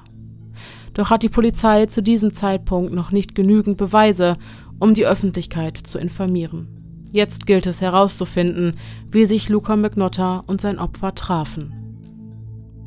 Ausgerechnet die von der Polizei verhöhnten Internet-Nerds sind es, die den nächsten entscheidenden Hinweis liefern. Von ihnen erfährt das Morddezernat von dem Video, das den Mord an dem bislang unidentifizierten jungen Mann zeigt. Normalerweise untersucht Claudette als Mordermittlerin die Tat, nachdem sie begangen worden ist. Doch jetzt ist sie Zeugin der Geschehnisse, als würde sie dem Täter über die Schulter blicken, ihn und seine Tat genauestens beobachten. Zuerst bemerkt sie das große Poster, das über dem Bett an der Wand hängt. Das hatte sie vor nur wenigen Tagen aus einer der Mülltüten gezogen. Nach verrichteter Dinge wechselt die Perspektive. Jetzt steht da diese Person vor der Badewanne. Das Wasser läuft noch und der Unbekannte spielt mit einem abgetrennten Kopf, dreht ihn hin und her. Zum ersten Mal sieht Claudette das Gesicht des Opfers. Ein junger Mann asiatischer Herkunft, etwa Mitte 30. Da die Ermittler nun wissen, nach wem sie Ausschau halten müssen, sehen sie sich das Material der Überwachungskameras aus dem Apartmentkomplex erneut an. Auf den Aufnahmen vom 24.05.2012 ist zu sehen, wie zwei junge Männer, beide etwa Ende 20, das Gebäude betreten. Bei einem von ihnen handelt es sich zweifelsohne um den Verdächtigen, den die Ermittler bereits von den Überwachungskameras aus der Poststelle kennen. Der andere passt optisch ebenfalls auf die Beschreibung des Opfers. Dunkle Haare, schlanke Statur und er trägt ein gelbes T-Shirt. So eins, wie es auch in den Müllsäcken hinter dem Gebäude gefunden wurde. Beim Durchforsten der aktuellen Vermisstenanzeigen stolpern die Ermittler über den Namen Jun Lin. Sein bester Freund Benjamin Xu hatte nach seinem Verschwinden bei der Polizei ausgesagt, dass der Ex-Freund des Vermissten ihn eines Sonntagabends anrief und fragte, ob er Jun Lin in den letzten Tagen gesehen hätte. Doch auch er hatte seit über zwei Tagen nichts von ihm gehört, was sehr ungewöhnlich für ihn war. Normalerweise hätte er auf jeden Fall Bescheid gegeben, wenn er für einige Tage weggefahren wäre. Jun Lin war sehr schüchtern und versteckte seine Homosexualität in der Öffentlichkeit. Genau aus diesem Grund war er in das liberale und tolerante Kanada gekommen. Als Benjamin nach dem besorgten Anruf seines Ex-Freundes die Wohnung von Junlin aufsucht, findet er sie abgeschlossen vor. Er bittet den Hausverwalter, die Tür zu öffnen, und dieser kommt seiner Bitte nach. Auf dem Herd in der Küche steht noch eine Pfanne mit Öl, daneben eine Packung Eier. Seine Katze kommt aus dem Schlafzimmer gekrochen, offensichtlich ausgehungert und geschwächt als hätte sie seit Tagen nichts zu fressen bekommen. Seine Katze war sein Baby. Er hätte sie nie mehrere Tage ohne Verpflegung alleine gelassen. Das war der Punkt, an dem Benjamin spürte, dass etwas ganz und gar nicht stimmt. Beunruhigt informierte er die Polizei. Die wird hellhörig, da die Beamten das plötzliche Verschwinden des jungen Mannes augenblicklich mit dem Fall Luca Magnotta in Verbindung bringen können. Noch am selben Abend will sich Detective Antonio Paradiso mit Benjamin Xu in Jun Lins verlassener Wohnung treffen. Für einen späteren DNA-Abgleich brauche er noch die Zahnbürste des Vermissten. Spätestens jetzt weiß Benjamin, dass seinem besten Freund etwas Schreckliches zugestoßen sein muss. Zwar erzählt ihm die Polizei von alledem, was sie bisher über den Fall wissen, nichts, doch sind auch an ihm die Gerüchte über einen grausamen Internetkiller nicht vorbeigegangen. Gleich nachdem er Detective Paradiso verabschiedet hat, setzt sich Benjamin an den Rechner. Jetzt will er genau wissen, worüber alle reden. Es dauert nicht lange, bis er fündig wird und das Snuff-Video aufruft. Er atmet einmal tief durch, dann drückt er auf Play. Minute für Minute klickt er sich durch das Video. Ganz am Ende sieht er ein Bild. Ein Kopf ohne Rumpf. Die Augen, in die er so oft gesehen hatte, jetzt leblos und leer. Junlin ist wirklich tot. Zurück in Las Vegas. Auch Diane erfährt in Las Vegas durch die Nachrichten, dass Luca McNotters Opfer als der 33-jährige Student Junlin identifiziert worden ist. Nun setzt die Polizei alles daran, den Verdächtigen zu finden und bittet erstmals um die Mithilfe der Öffentlichkeit. Da ist sie. Jetzt ist ihre Zeit gekommen. Diane schöpft neue Hoffnung. Gleich macht sie sich an die Arbeit und versucht Lukas letzte Bewegungen vor dem Mord nachzuvollziehen. Da kommt ihr plötzlich der kleine Hund aus dem Video wieder in den Sinn. Irgendwo musste er ihn doch herhaben. Viele Menschen in den USA nutzen die Website Craigslist, um Tiere zu vermitteln. Diane und John durchforsten alle Posts der letzten Monate, in denen Hunde gesucht oder angeboten wurden, und sie werden fündig. Vier Tage vor dem Mord wurde auf Craigslist ein Beitrag mit dem Betreff Suche Hund in Montreal veröffentlicht. Ich bin erfahrener Hundehalter, da meine Eltern mal eine Tierhandlung hatten. Ich bin 30 Jahre alt und habe nicht viel Platz. Demnach suche ich nach einem Hund von kleiner oder mittlerer Größe. Bitte nur ernsthafte Anfragen. Eigentlich nichtssagend, doch erinnert sich Diane an eines von Lukas zahlreichen Fake-Profilen. Wladimir Romanov ist ein häufig verwendetes Pseudonym des Katzenkillers. Ein Jahr vor der Anfrage auf Craigslist postete er unter diesem Namen Hey, ich heiße Vlad. Zurzeit bin ich in Arizona und würde mich gerne mit Menschen über den Umgang mit Tieren austauschen. Ich selbst habe viele Jahre in der Tierhandlung meiner Eltern gearbeitet und habe daher viele nützliche Tipps. Außerdem bitte ich euch, mich zu kontaktieren, falls ihr Tiere abzugeben habt.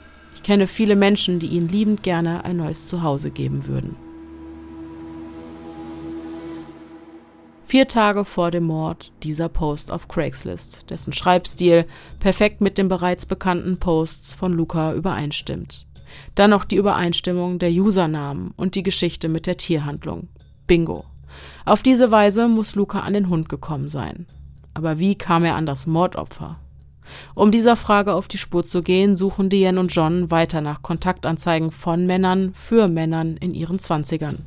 Auch hier ist es seine außergewöhnliche Schreibweise, die den Hobbyermittlern dabei hilft, Luca aus einem Wust von abertausenden Posts zu identifizieren. Vor und nach jedem Komma setzt er ein Leerzeichen und das Wort wahrscheinlich schreibt er immer falsch. Von Phrasen wie so hot oder heißer Typ macht er außerdem auffallend oft Gebrauch. Luca ist und bleibt eben Luca. Und dann, nach ungefähr 3000 Kontaktanzeigen, ich suche nach einem heißen Typen, der Interesse daran hat, eine Rolle in einem Film zu spielen. Ich drehe ihn nur aus Spaß, also werde ich dich nicht bezahlen. Wenn du zwischen 18 und 35 Jahren alt und gut aussehend bist, Leertaste, Komma, Leertaste, dann schicke mir Infos über dich und ein Foto von dir. Der Post ist vom 24. Mai. Der Mord geschah am 25. Er sucht nach einem heißen Typen und will einen Film drehen. Nur so zum Spaß. Diese Anzeige schreit förmlich nach Luca. Auch die Polizei kommt der Lösung näher.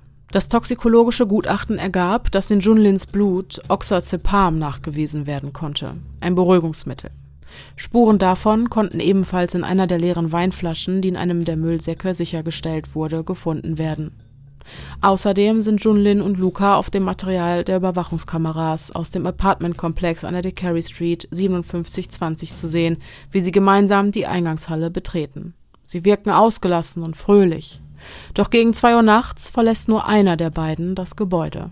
Und dieser jemand trägt das gelbe T-Shirt, das noch vor wenigen Stunden Jun Lin beim Betreten des Hauses trug.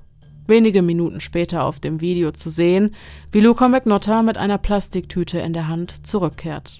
Vermutlich befinden sich in ihrem Inneren Handschuhe und Reinigungsmittel für die Säuberung des Tatorts.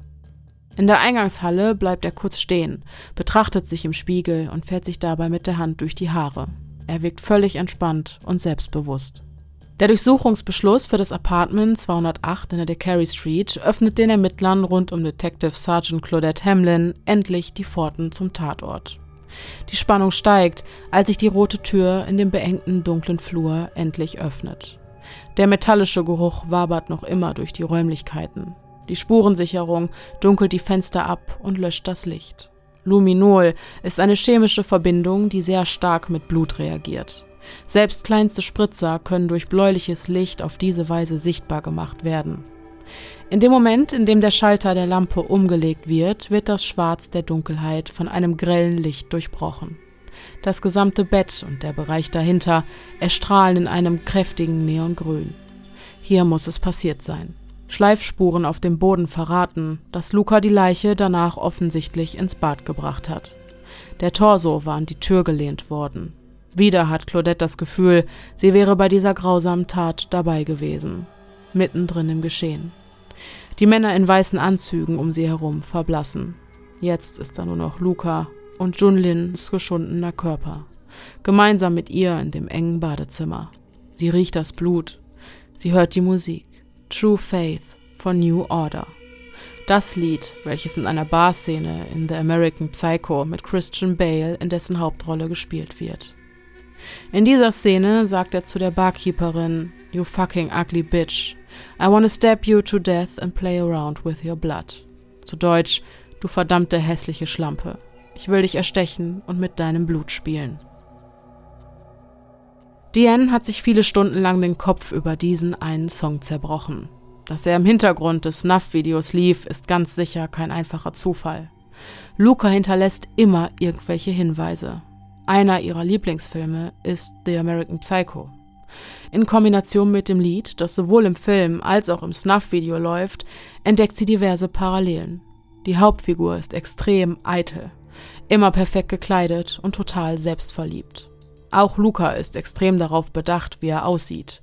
Identifiziert er sich vielleicht mit dem Antihelden Patrick Bateman?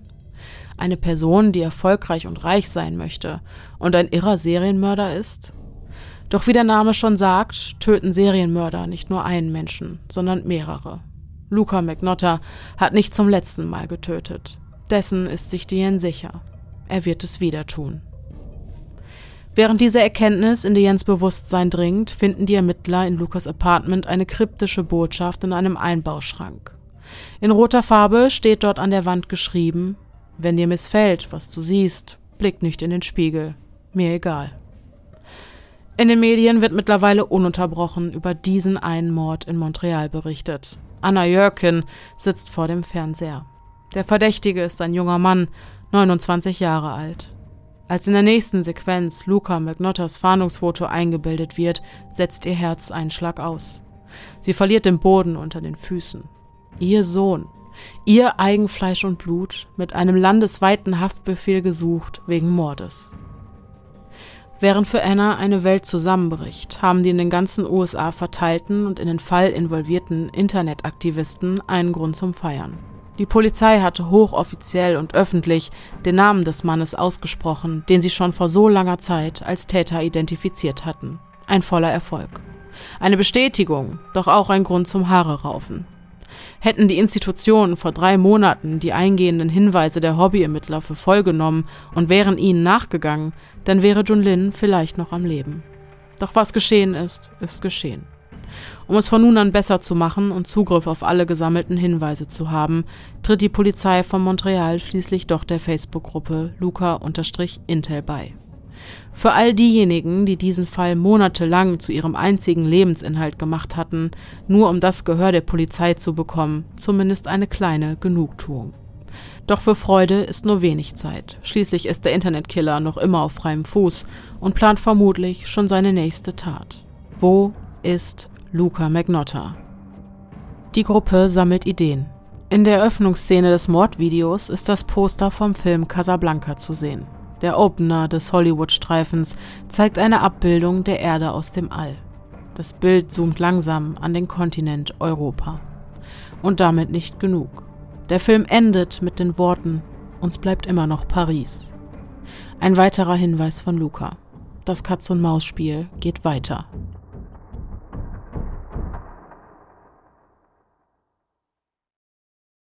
Am 30. März 2012 geht die Meldung von einem grausamen Mord, der auf Video festgehalten und im Netz veröffentlicht wurde, um die Welt.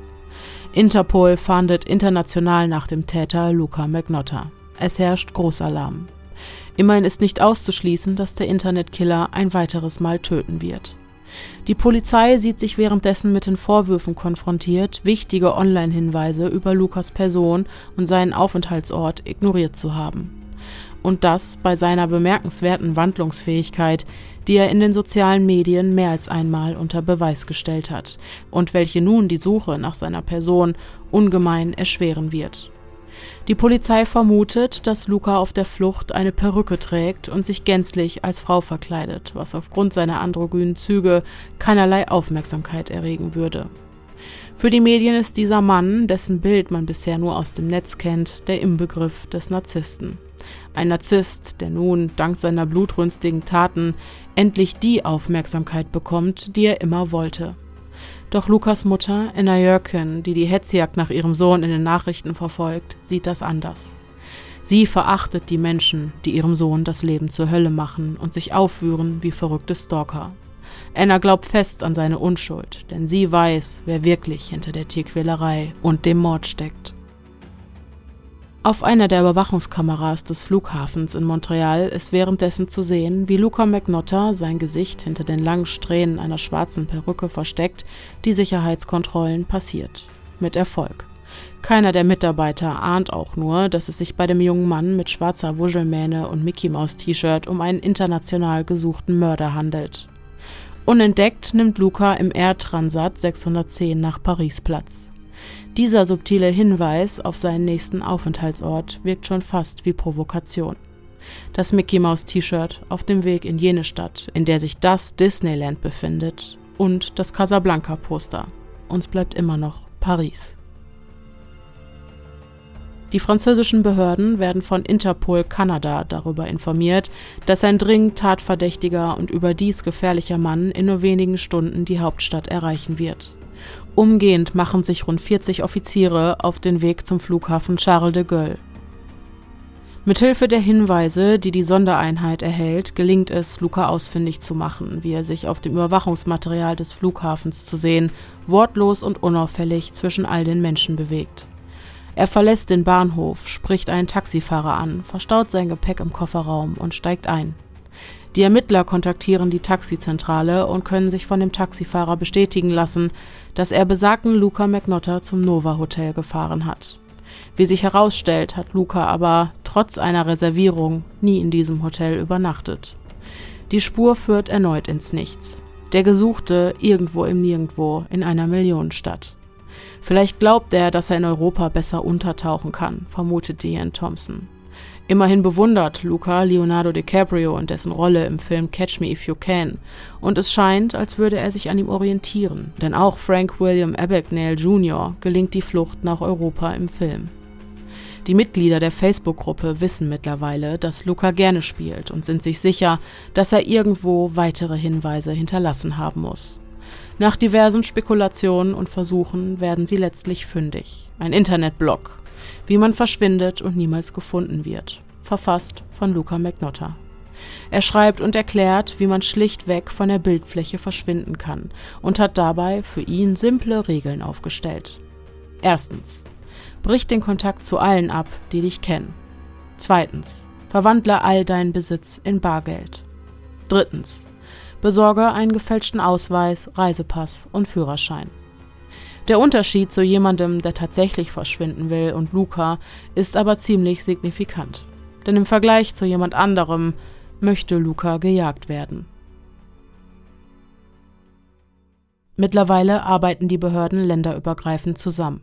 Und so erhalten die französischen Kollegen aus Kanada den Hinweis, dass und vor allem wo Luca eine Kreditkarte verwendet hat, was sich auch letztlich bestätigen lässt. Damit ist klar, er ist noch immer in Paris. Mit dem Verdacht, er könne sich in jenem Viertel aufhalten, das bekannt für Prostitution ist, um sich sein nächstes Opfer zu suchen, werden alle Hotels in der Gegend abgesucht. Ohne Erfolg. Während die Nachricht, dass Luca Magnotta sich in Paris aufhalte, sich wie ein Lauffeuer in den Medien verbreitet, arbeitet die Sondereinheit im Schatten. Durch die Publikation des Falls vom Schlachter, wie die Franzosen ihn nennen, erfahren die Behörden das, was die Facebook-Gruppe zu Beginn erfahren musste, als Rescue Inc. zur Hilfe schreitete. Viele Ohren und Augen bedeuten ebenso viele Anrufe, Nachrichten und Hinweise. Fluch und Segen zugleich, zumal die Polizei jedem Hinweis nachgehen muss. Und auch das leider erfolglos. Die enorme mediale Aufmerksamkeit lässt Lukas Familie in den Fokus rücken und alle wollen, vor allem von der Mutter, Antworten. Die Anschuldigungen streitet sie rigoros ab. Als Kind soll Luca ruhig und schüchtern gewesen sein. Als er älter wurde, wurde er Opfer vom Mobbing in der Schule. Beschimpfungen wie Schwuchtel und Weichei durfte er sich anhören. Er litt an seinem mangelnden Selbstbewusstsein, isolierte sich, schaute viele Filme, wobei Basic Instinct einer seiner Lieblinge war. Als seine Karriere im Bereich der Schauspiel- und Modelbranche nicht fruchtet, beginnt er als Escort zu arbeiten. Je skurriler die Fetische der Kunden, umso größer die Sorge der Mutter. Dabei fiel vor allem ein Kunde auf, der den Namen Emmanuel Manny Lopez trägt. Emmanuel bleibt bestehen. Auf wohl etwas andere Art und Weise. Als die Gerüchteküche bis zu seiner Familie durchdringt und Mutter Anna Luca bei einem Anruf mit den Videos konfrontiert, in welchen er die Katzen quält, behauptet er, er sei von Manny zu diesen Gräueltaten gezwungen worden, weil er diese Snuff-Videos für hohe Geldsummen im Deep Web verkaufen möchte. Natürlich ist der erste Instinkt einer Mutter, sofort Hilfe zu holen, doch die Idee, die Polizei in den Fall zu involvieren, findet Luca alles andere als gut. Wenn du zur Polizei gehst, breche ich jeden Kontakt ab. Dir ist sicher nicht klar, was sie mir oder dir antun können. Eineinhalb Jahre vor dem Mord erfährt auch Lukas Anwalt Romeo Salter aus New York von Manny. Zu Beginn fragt er sogar, ob der Anwalt häufiger mit Michael Douglas verwechselt werden würde, was sich später erneut als interessante Parallele herausstellen wird. Luca erzählt ihm, dass er Morddrohungen erhält, schickt ihm eine Liste mit allen Misshandlungen, die er durch Manny erfahren hat. E-Mails, in denen er berichtet, Manny würde ihm auflauern und kurz darauf sogar einige Fotos. Darauf zu sehen Lukas Gesicht, ein blaues Auge, eine verbeulte Nase, eine Narbe oder Strangulationsspur am Hals und ein Bluterguss an der Lippe. Eine Woche später erhält Romeo Salter eine Benachrichtigung der Polizei, dass Luca sich im Krankenhaus befindet. Laut dieser soll Luca betäubt, aus New York nach Miami entführt und sowohl von Manny als auch von weiteren Männern sexuell missbraucht und am Strand liegen gelassen worden sein. Als dann später die Mitteilungen zum Anwalt durchdringen, dass Luca selbst in die Misshandlungen, Tötungen und dem Mord verwickelt sei, kann er sich nicht vorstellen, wie ein Mensch wie er zu solchen Taten fähig ist.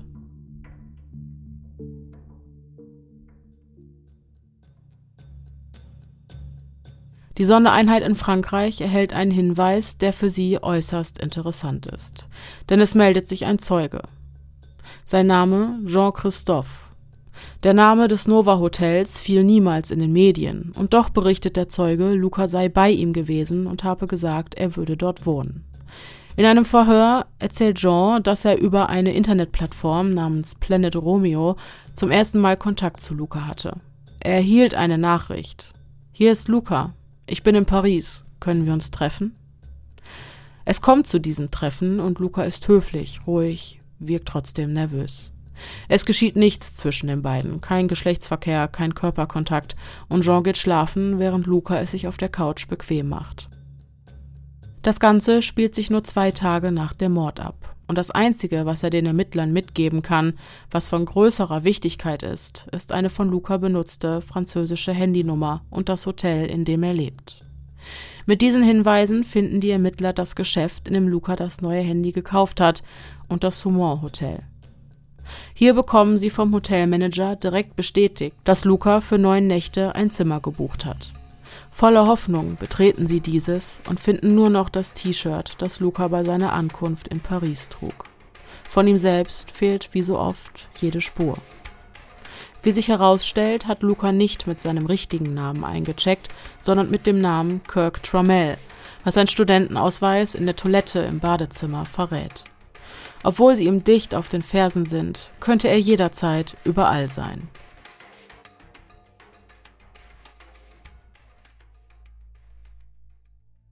Zurück in Las Vegas bei Diane Thompson. Sie wird morgens wach, die Hand greift zum Smartphone und plötzlich wird sie nahezu erschlagen wie von einer Flut. Sechs verpasste Anrufe, 37 ungelesene Nachrichten, 125 Facebook-Benachrichtigungen. Sie steht auf und beginnt zu lesen. Es ist ein neues Video aufgetaucht, geteilt von John Green. Die Aufnahmen einer Überwachungskamera. Montag, 8 Uhr, Berlin-Neukölln. Kadir Anlaisli, der Besitzer eines Berliner Internetcafés, liest in den ausgelegten Zeitungen die Nachrichten und verfolgt den Fall Luca McNotter seit Beginn aufmerksam. Wie kann ein Mensch so brutal sein, so brutal werden? Was für ein Charakter steckt dahinter? fragt er sich. Als er eines Tages von seinem Tresen aufblickt, steht genau dieser Mensch plötzlich vor ihm. Sir, Internet? fragt Luca mit französischem Akzent. Schockiert von dem unerwarteten Anblick führt Kadir ihn zu den 36 Computerplätzen seines Cafés. An Nummer 25 nimmt Luca Platz. Kadir muss sich nun vergewissern, und das schnell, ob oder dass es sich hier tatsächlich um den gesuchten Mörder handelt, von dem er in letzter Zeit so viel gelesen hat. Unruhig läuft er auf und ab, ist sich nicht sicher, ob er richtig vermutet, bis er vorgibt, den hinteren Bereich aufzuräumen und dabei feststellt, dass Luca auf der Seite von Interpol nach sich selbst sucht. In diesem Moment ist alles klar. Als er unauffällig nach vorne in sein Café eilt, ohne Gefahr zu laufen, Lukas Aufmerksamkeit auf sich zu ziehen, fährt wie durch ein Wunder das Polizeiauto von Mark Lilge vorbei, der an diesem Tag acht Polizeikadetten ausbildet. Auf dem Plan Übungseinsätze, nichts Gefährliches.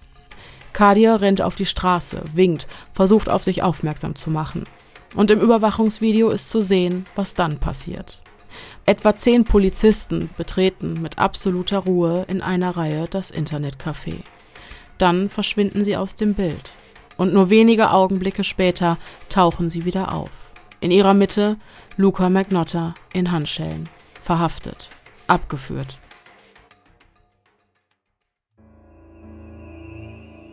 Keine Fluggesellschaft möchte mit Luca in Verbindung gebracht werden, weshalb die Auslieferung des Täters letzten Endes über ein Flugzeug der kanadischen Armee erfolgt. Die Freude der Internetermittler ist überwältigend. In Echtzeit verfolgen sie den Flug der Maschine über den Atlantik. Er ist zurück in Kanada, nach zwei Jahren, in Hand- und Fußfesseln. Am nächsten Tag soll er einem Haftrichter vorgeführt werden. Laut seiner Mutter macht er einen verwirrten und verängstigten Eindruck. Diesen macht er ebenfalls am darauffolgenden Tag beim Polizeiverhör. Der Blick gesenkt, die Stimme ruhig.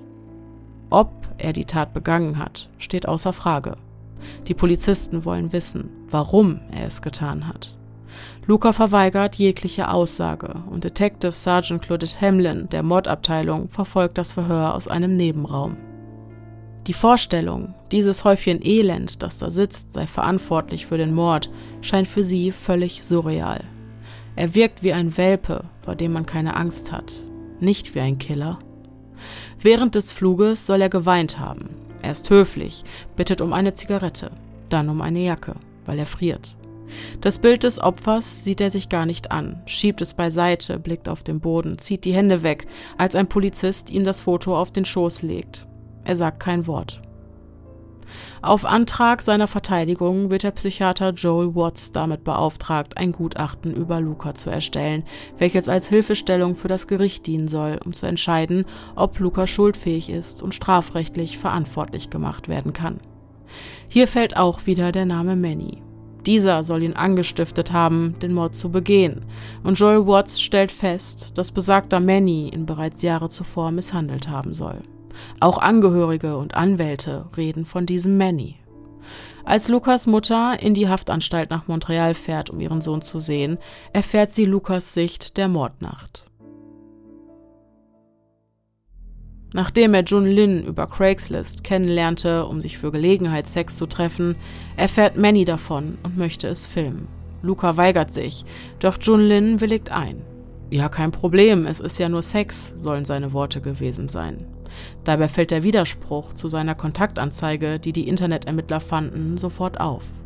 In dieser fragt er explizit nach jemandem, der einen Film mit ihm drehen möchte. Zumal Jun Lin laut der Aussage seines besten Freundes stets darum bemüht war, seine Homosexualität geheim zu halten. Wäre er dann wirklich mit dem Drehen eines Sexfilms einverstanden gewesen? Über den eigentlichen Vorfall verliert Luca kein Wort. Nur, dass er Anweisungen von Manny erhalten habe. In einem SUV soll er vor dem Apartment gesessen und zugesehen haben. Dabei teilte er Luca Befehle mit.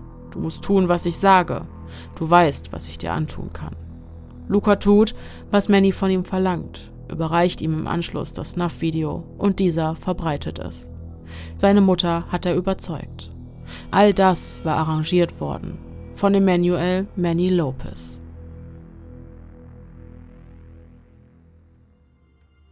Luca McNotters Mordprozess beginnt. Er bekennt sich nicht schuldig des Mordes am chinesischen Studenten Jun Lin und der Postmortem-Verstümmelung seiner Leiche. Seine Verteidiger hoffen darauf, dass Lukas Vergangenheit dem Bild, er sei ein kaltblütiger Killer, den Wind aus den Segeln nimmt. Felsenfest behauptet Luca, er sei unschuldig und selbst Opfer seines unbekannten Peinigers. Nur die Internetermittler hegen einen Verdacht um Mannys Person. Bereits zu Beginn verwendete Luca viele verschiedene Pseudonyme online. Wladimir Romanov, Beverly Kent, Artemis Young, Kirk Trammell. In den meisten Fällen bedeuten seine angewandten Pseudonyme etwas. Sie liefern Hinweise. Als Diane K. Trammell recherchiert, trifft sie auf die von Sharon Stone gespielte Figur aus dem Film Basic Instinct, welcher, wie bereits erwähnt, einer von Lukas absoluten Lieblingsfilmen ist. Im Film spielt sie Catherine Trammell. Die Gruppe sieht sich den Film genauer an. Eine Szene ist ausschlaggebend. Eine Sexszene, in welcher Catherine auf ihrem Freund sitzt. Seine Arme sind gefesselt, über seinem Kopf am Bett festgebunden. Direkt über ihm an der Wand befindet sich ein Buntglasfenster. Catherine tötet ihren Freund in dieser Sequenz mit einem Eispickel. Die Szenerie erinnert an das Snuff-Video, in dem Jun Lin sein Leben verliert. Luca sitzt auf dem Mann, dessen Hände über seinem Kopf festgebunden sind. Direkt über ihm an der Wand befindet sich ein Casablanca-Poster. Luca tötet den Mann mit einem Schraubenzieher, der angemalt ist wie ein Eispickel. In einer E-Mail an den The Sun-Journalisten Alex West verwendet Luca zudem einen Satz, der nahezu wortwörtlich wie aus dem Film übernommen scheint. You see, killing is different than smoking. You can actually quit. Zu Deutsch, Töten ist anders als Rauchen. Damit kann man aufhören, ist Lukas Wortwahl. Im Film sagt Catherine, Killing isn't like smoking. You can quit. Zu Deutsch, töten ist nicht wie Rauchen. Du kannst aufhören. Während des Verhörs bittet Luca um eine Zigarette. Eine Geste, der auch Catherine im Film nachgeht. War diese Tat also eine Hommage an seinen Lieblingsfilm? Die wohl überwältigendste Überschneidung ist folgende. Die Filmfigur Sharons hat einen missbräuchlichen, gewalttätigen Ex-Freund, der den Namen Emmanuel Vasquez trägt. In einer Schlüsselszene äußert sie Detective Nick Curran, gespielt von Michael Douglas, gegenüber, dass sie von Freunden Catherine genannt wird, woraufhin dieser fragt, wie sie ihren gewalttätigen Ex-Freund Emmanuel Vasquez genannt habe. Die Antwort lautet Manny. Im Rahmen des ersten Termins fragte Luca seinen Anwalt, ob dieser des Öfteren mit Michael Douglas verwechselt wird, und das wohl auffälligste ist natürlich der Name Manny. Laut Diane ist Manny ein imaginärer Täter, der Lukas Alibi absichern soll, welches er seit Jahren verwendet, um nicht aufzufliegen. Das Schockierende dabei ist, dass es so wirkt, als hätte Luca die gesamte Zeit, bis zum Mord und sogar darüber hinaus, mit all den Überschneidungen seiner favorisierten Filme und deren Charaktere, seine Tat Jahre zuvor geplant. Fast so, als hätte er als Antiheld in seinem eigenen Film spielen wollen. Dieses psychotisch wirkende, aufwendige Konstrukt, nahezu brillant.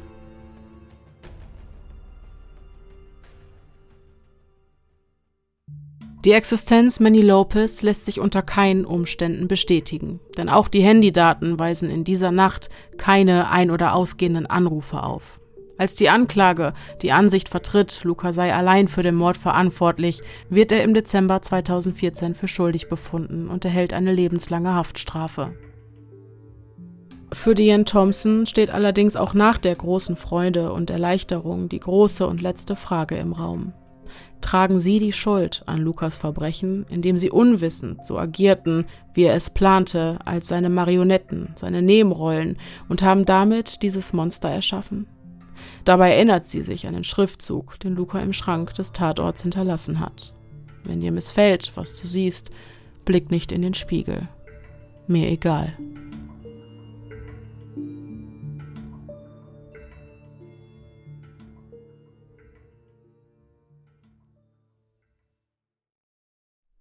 Zuerst mal, was sind das denn für krasse Ermittler? Welche meinst du, die offiziellen oder die hm, inoffiziellen? Die inoffiziellen meine ich natürlich. Die offiziellen haben sich jetzt nicht gerade mit Ruhm bekleckert, finde ich. Vor allem, ja. weil die Arbeit ja schon voll vorgefertigt war im Grunde genommen. Ja, die waren den äh, offiziellen Ermittlungen eigentlich immer einen Schritt voraus. Einen diese, ist gut. Ja, oder mehrere. Die hatten es quasi schon durchermittelt, nur hat keiner drauf gehört. Ist richtig. Also, äh, Das ja. stimmt. Ja. Krass, krass. Ich kann mir auch, ich kann mich richtig reinversetzen in den Hype, den das für äh, Diane und John ausgelöst haben muss, sich damit weiter und weiter zu beschäftigen und da immer hinterher mhm. zu sein und so. Das ist wie so eine Spirale. Ich glaube, mhm. du kommst da auch nicht mehr raus. Das hatte nee, ja auch für zwei Jahre komplett genau. eingenommen, genau. wirklich. Genau. Das war, glaube ich, Freizeitbeschäftigung Nummer ja deren einziger, mhm. äh, einziger Lebensinhalt. Ja, ne? genau. Ich kann auch verstehen, was das äh, für einen Hype auslöst und was für einen Nervenkitzel da mhm. äh, auf dich einströmt, wenn du an so einer Geschichte dran bist und auf einmal merkst, okay, scheiße, das hat alles Hand und Fuß und ja. äh, irgendwie passieren hier schlimme Dinge und irgendwie müssen wir was machen. Vor allem, wenn das auf einmal so real wird und die Nachrichten darüber berichten und dann wird eine Leiche gefunden, dann spielt sich das alles nicht länger im, nur noch im Netz ja. ab. Ja, sondern es wird real. Ja, Genau, finde ich einfach richtig krass. Mhm. Dann habe ich mich gefragt, weißt du, ob der letzten Endes tatsächlich in der Facebook-Gruppe war? Also er muss ja drin gewesen sein, also mit, seinem, mit seinen zahlreichen Fake-Profilen, weil er auch immer wieder äh, Dinge gepostet hat. Ja. Ne? Und selber Beiträge geteilt hat und so weiter und so fort. Ich finde das so, so krass. Ja, aber Moment, Ach doch, er hat ja selber. Ja. Dann, nachdem da viel Ruhe war, in der Gruppe ein neues Video geteilt. Genau, ne? genau. Okay, okay. Mhm. Mhm. Ich verstehe. Immer wenn es ihm zu langweilig wurde, glaube ich. Aber was ich mich auch frage, wie weit wären diese Internetermittler ohne ihn gekommen, ohne seine Hinweise, ohne, ja. dass er immer wieder wenn es ihm zu langweilig wurde, irgendeinen Hint gegeben Klar. hat. Da steht, Öl ja, ins Feuer das steht ja total hat. außer Frage, dass er das auch irgendwie wollte. Ne? Ja. So, ich habe am Anfang, als du gesagt hast, ähm, er hat nur ein Video geliked, nämlich den Trailer zu Catch Me If You Can, habe ich gedacht, ah, ja, aha. Mhm. Ja. Also da hätte ich so, ist schon krass, dass die schon so auf die Spur gekommen Mhm. sind, direkt zu Beginn. Und direkt gesagt haben, also irgendwas stimmt hier nicht und irgendwie scheint das schon Ja. ein Hinweis zu sein. Ja. Also wie ausgefuchst. Wirklich. Also richtig, richtig gut. Und auch diese Muße, da wirklich abertausende Bilder auf irgendwelchen Websites hochzuladen. Ja, aber wie gesagt, das kann ich verstehen. Ja, wenn gut, Du da, mhm. Wenn du da einmal drin steckst, du fühlst dich ja auch verantwortlich. Genau, ich es geht um was. eine Eigenverantwortung dafür, Genau. das Leben von Menschen und Tier äh, zu schützen. Ja. So, ne? Mhm. Also finde ich einfach nur bewundernswert an dieser Stelle mal. Also das, das Ja. wollte ich einfach äh, damit einfach schon mal Absolut. so, ähm, bevor irgendwas anderes besprochen wird, einfach schon mal hervorheben. Und ähm, ich finde es, also das zu dem Thema mit den Hinweisen, die der äh, Luca Magnotta selber gesetzt hat, dieses Fame um jeden Preis, das finde ich so verrückt. Mhm. Also, ich meine, im Endeffekt gucken wir ja zurück und du hast ja schon in der Folge, in der, du hast ja schon im Text angeteasert, äh, dass er eigentlich sich immer sehr unbedeutend gefühlt hat und auch gemobbt wurde und so ein kleiner, so ein, so ein kleiner Schwächling war in seinen eigenen Augen und in denen der anderen offensichtlich. Ja. Und so, und das unterstreicht ja auch dieses Jahr, wenn, wenn du dein Spiegelbild scheiße findest, dann guck halt nicht hin oder so, ne? Ähm, irgendwie scheint das ja alles mit einem sehr, sehr äh, eingeschüchterten und unterdrückten Jungen begonnen zu haben. Aber Ja. da kommen wir ja wahrscheinlich auch gleich noch Ja, ja, äh, auf viel jeden mehr Fall. zu.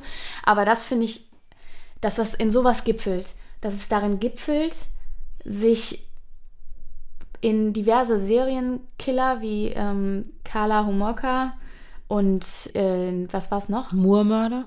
Ja, genau, Mhm. genau. Dieses Paar auch. Genau. Und Brady auch, ne? Oder wie war das? Brady. Ähm, ja. Das war, das war einer von diesen Moormörder. ach, das war, Mhm. ach so, das war einer Ja. von denen. Okay, nee. Genau. Okay.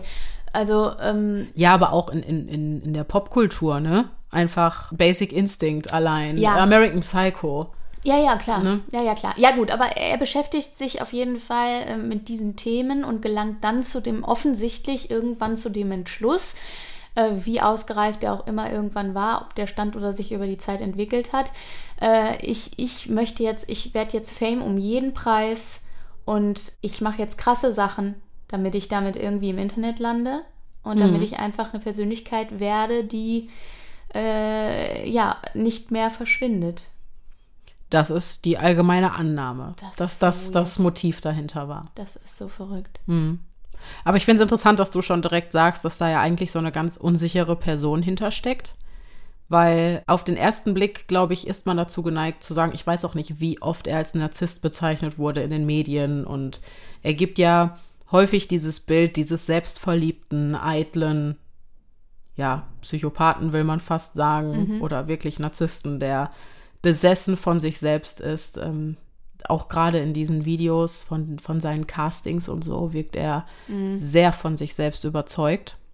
Aber ähm, ja, Da steckt ja ganz da oft steckt oft Unsicherheit genau hinter. ganz viel Unsicherheit Genau. hinter. Ähm, ich habe noch zwei, drei Fragen. Und zwar wollte ich gerne wissen, welche, also du hattest vorhin von einer Zeitspanne gesprochen von äh, drei Monaten zwischen dem ersten Aufmerksammachen der Internetleute, Mhm. ähm, also der Polizei, bis dahin, dass die sich tatsächlich einmischen.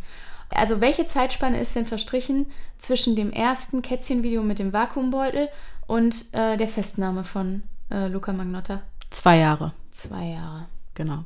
Die ganze Sache ging zwei. Jahre. Ganz kurz, kleiner Fun Fact: ähm, Diane und John haben sich ja nie persönlich gesehen die ganze Zeit über. Das lief ja alles nur übers Netz. Haben die sich später noch getroffen? Ja, genau. Nach, nach der Verurteilung ähm, haben sie sich dann erstmals getroffen. Ja, haben sie mal angestoßen. Haben sie mal angestoßen, Ja. genau. Well Ja. done. Ist aber keine Liebesgeschichte. Nein, keine. Liebesgeschichte, Schade, sehr schade.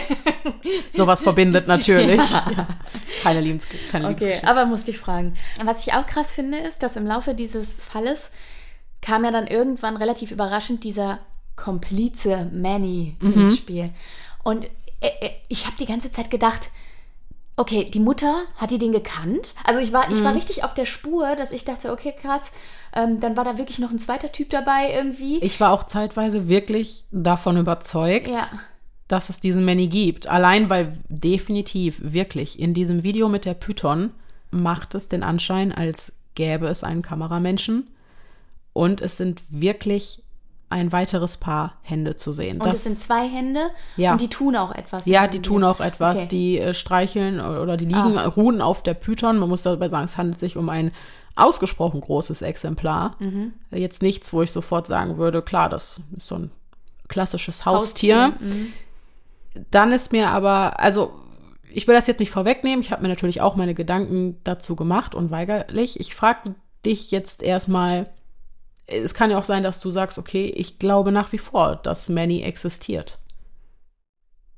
Ich meine, er hat auch diese Fotos mit seinen Verletzungen an diesen Anwalt geschickt. Ja, er hat Fotos mit Verletzungen an den Anwalt geschickt. Aber wer sagt denn, dass er sich die nicht selber zugefügt hat? Wenn er in dieser, also wenn er so straight ist auf seiner Schiene der Selbstdarstellung in jeglicher Form und er hat ja, der Mann ist ja, der muss ja hochintelligent gewesen sein. Der kann ja kein dummer Typ sein, wenn er solche, also er hat ja, das ist ja ein, ein Komplott von vorne bis hinten, den er da mit sich selbst erstellt hat.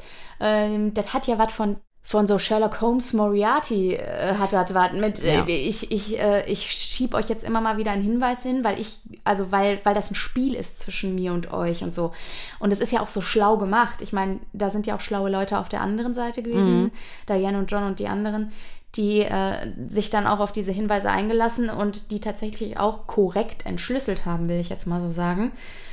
Aber Ich streue jetzt einfach mal die Info ein, dass Luca Magnotta einen absolut durchschnittlichen IQ hat und in der Schule sich schwer getan hat mit Wort, Schrift, Mathematik und Konzentration. welcome back, Manny. Ich sag's nur, was ja genau die Wahrscheinlichkeit für einen Komplizen erhöhen voll. würde. Voll. Weil das ist wirklich schlau. Also Wirkt ich hätte absolut. gedacht, okay, ich das glaube, ich hätte es nicht so Genau, gut aufziehen können, das in halt das Ding, Anführungszeichen. ne? Und gerade auch so diese ganzen Hinweise aus den äh, Filmen und so, Ja, das ist ja, also ich das meine, ist schon eine richtige Obsession. ja, ist es denn bekannt gewesen, dass er tatsächlich auch so ein Cineast gewesen ist?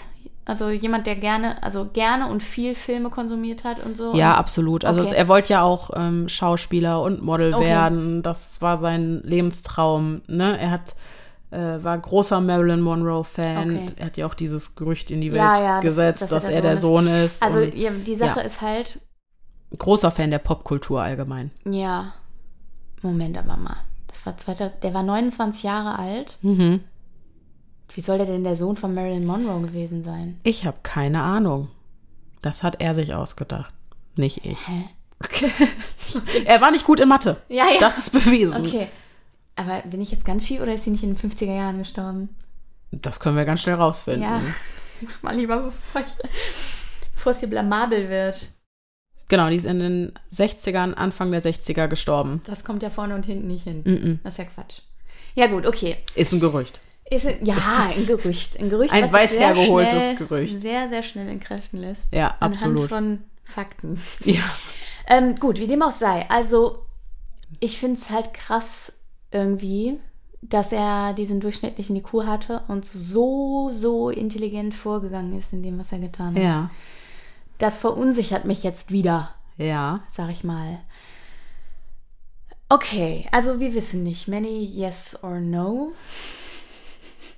Also die Polizei ist Sagt sich nein. sicher. Die sagt nein. Mhm. Und seine Mutter sagt ja. Er selbst sagt natürlich auch ja. Sagt denn die Mutter, sie hat den mal kennengelernt? Nein, natürlich so, nicht. okay. Nein, nein, nein, nein, nein. Niemand, es ist ein Phantom. Mhm. Weißt du, was, welcher Gedanke mir gekommen ist? Ich war fest davon überzeugt, irgendwie, dass es vielleicht wirklich diesen Manny geben könnte. Allein eben wegen dieser Komplexität und ähm, dass ich mir vorstellen könnte, dass da ein Fadenzieher hintersetzt. Zumal das Bild, was ich am Anfang der Recherche von Luca Magnotta hatte, sich komplett mit dem beißt, was ich hinterher nach seiner Überführung und in seinem Verhör von ihm gesehen habe. Und ich glaube, ich würde die Szenen aus dem Verhör noch mal kurz zeigen Mhm.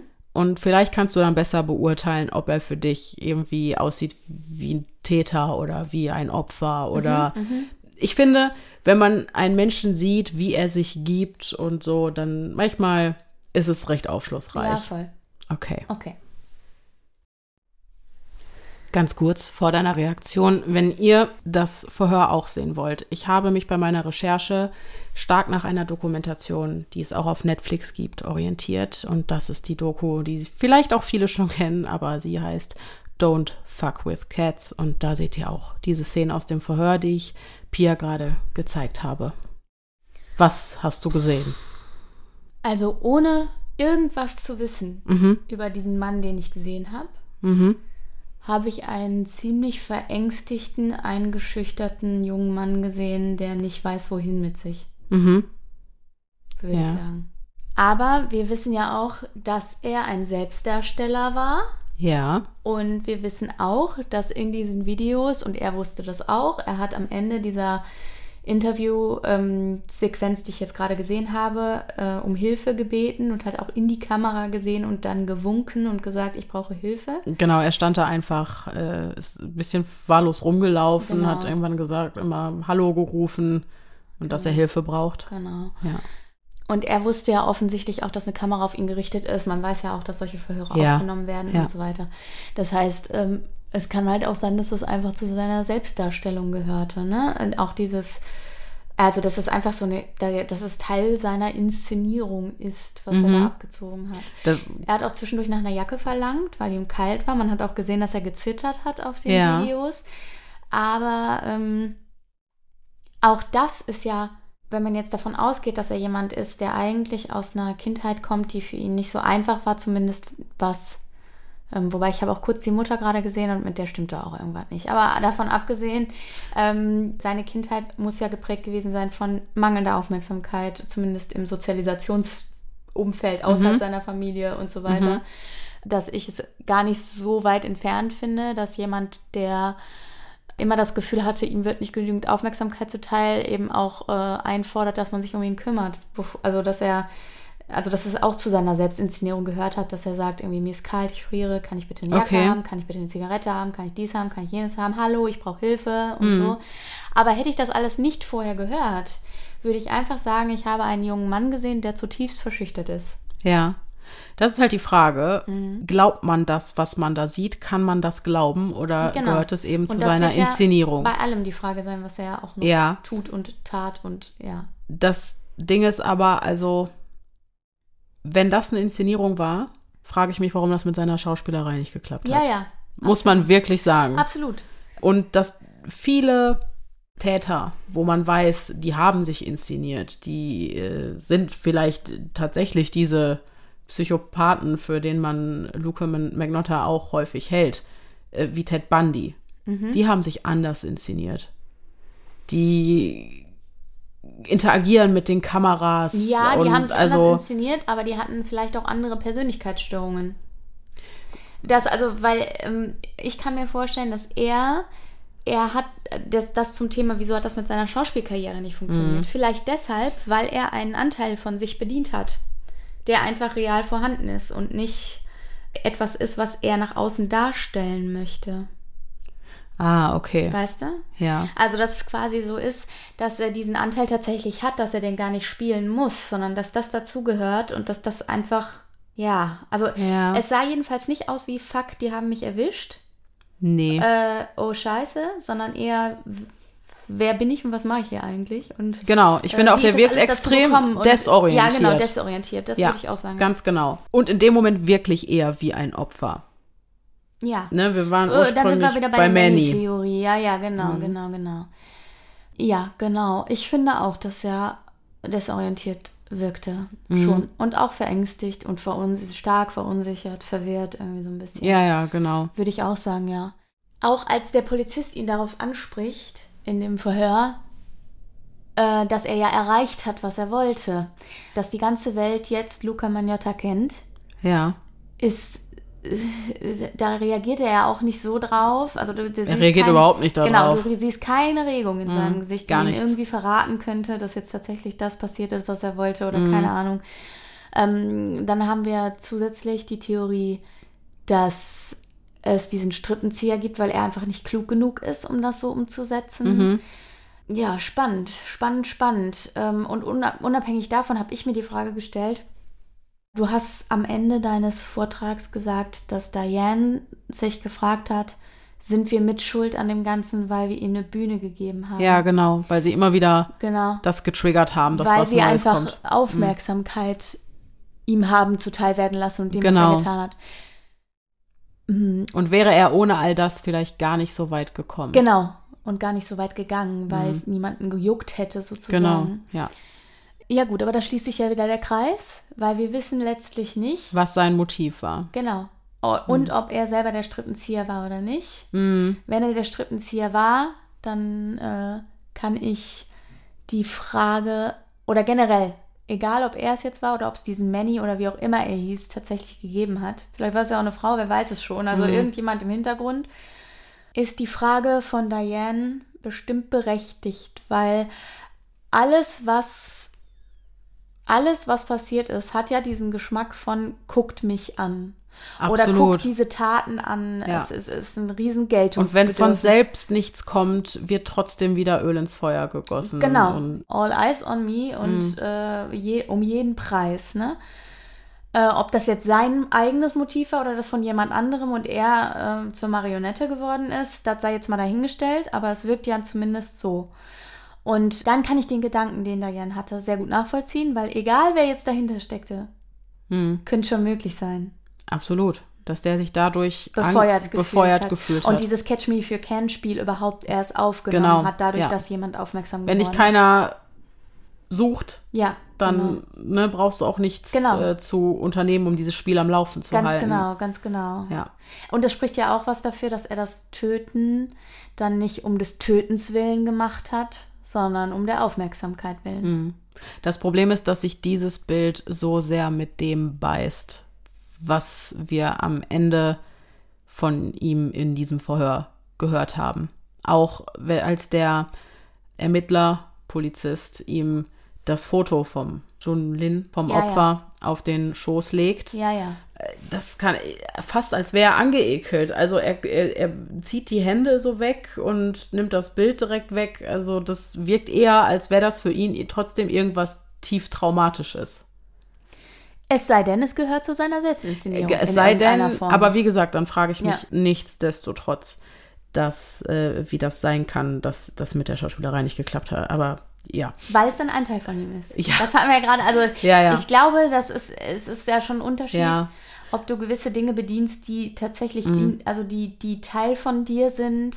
ja, ich kann einfach nicht glauben, dass er das gespielt hat.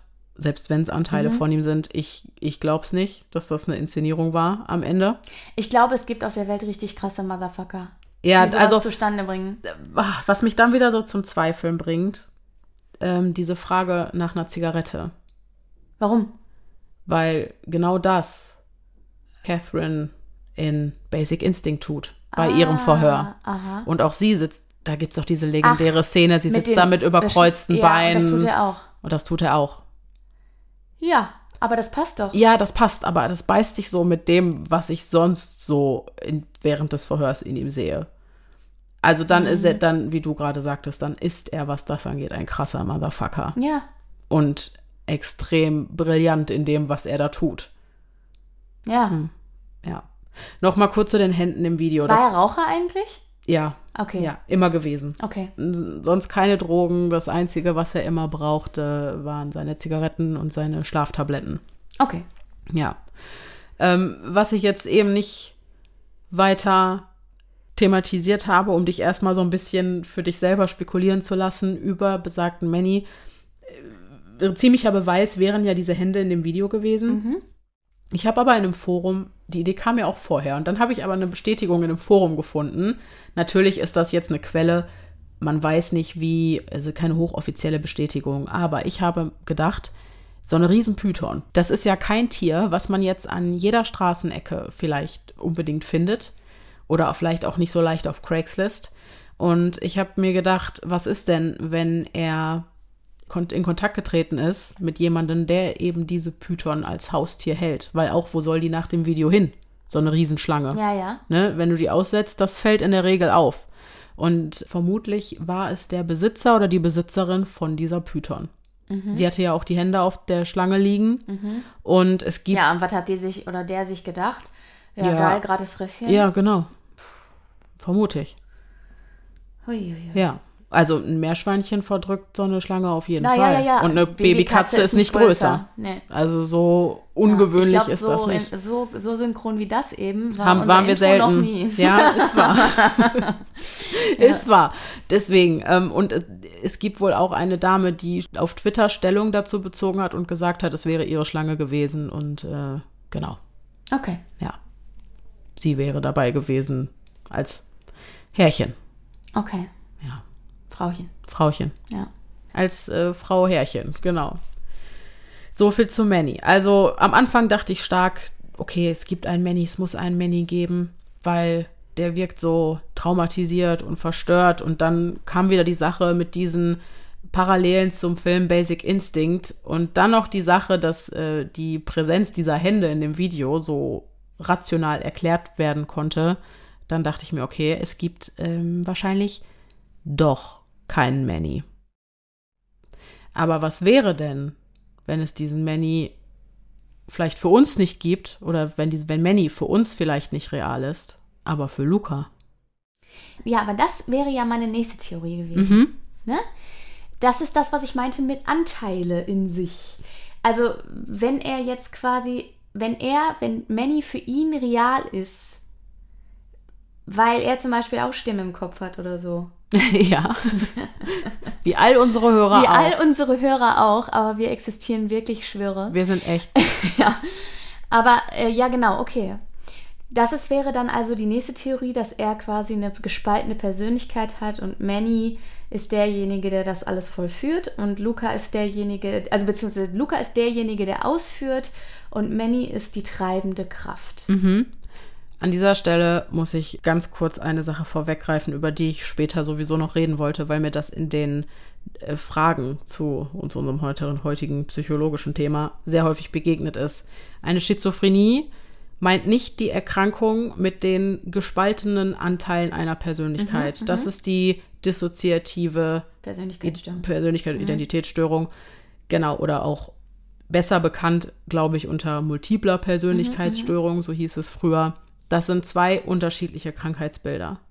Eine Schizophrenie ist eben das, was man unter ja, Wahngedanken, äh, Halluzination, Stimmen im Kopf, Stimmen hören Ja, ja, und so weiter genau. und so fort. Unruhezustände, äh, etliche Negativsymptome. Das ist eine Schizophrenie. Mhm. Ähm, und eine gespaltene Persönlichkeit ist eben die Symptomatik einer dissoziativen Identitätsstörung. Um die soll es heute nicht gehen. Wir sprechen heute über die Mhm. Schizophrenie. Okay. Das heißt, unsere Theorie ist dann, dass Manny existiert in seinem Kopf Genau. und ihm sozusagen die Befehle erteilt hat, die Dinge auszuführen, die er getan hat, was wiederum erklären würde, dass er so überzeugend im Verhör ist. Mhm. Und das ist das, was ich meine mit verschiedenen Anteilen. Dann muss er nämlich nicht spielen. Ach so, weil, weil Manny für ihn real ist. Ja, nee, weil er in dem Moment Luca ist. Und Luca eigentlich ein verstörter Typ ist, der irgendwie Angst hat vor der Stimme in seinem Kopf, die Manny ist. ah, okay. Das heißt, er muss gar nicht spielen. Das ist ja Okay. Mhm. kein, kein, das ist ja kein Schauspiel in dem Moment. Er muss ja dann nichts bedienen. das stimmt. So. Ja. Genau. Ja, okay. Gut. Und wer weiß, was er vorher mit Manny in Anführungsstrichen abgesprochen hat. Oder ob er sich in dem Moment gedacht hat, okay, äh, mir gibt es jetzt ein Stück meiner Komfortzone, wenn ich mich jetzt äh, gebare wie äh, Catherine in Basic Instinct. Mhm. Hm. Ja. Ja, vor allem auch gut. Wahnhafte Inhalte, auch diese, dieses äh, obsessive, äh, sich, sich in Filme verlieren, etc. Mhm. Würde alles zum Krankheitsbild passen, keine Frage. Mhm. Und, ha! Und ja auch noch eine Sache ist ja folgende. Er schlägt die Beine übereinander, verlangt eine Zigarette, Mhm. wie im Verhör von Basic Instinct. Mhm. Und dieser Film scheint ihn ja sowieso auch so geprägt zu haben. Ja, auf jeden Fall.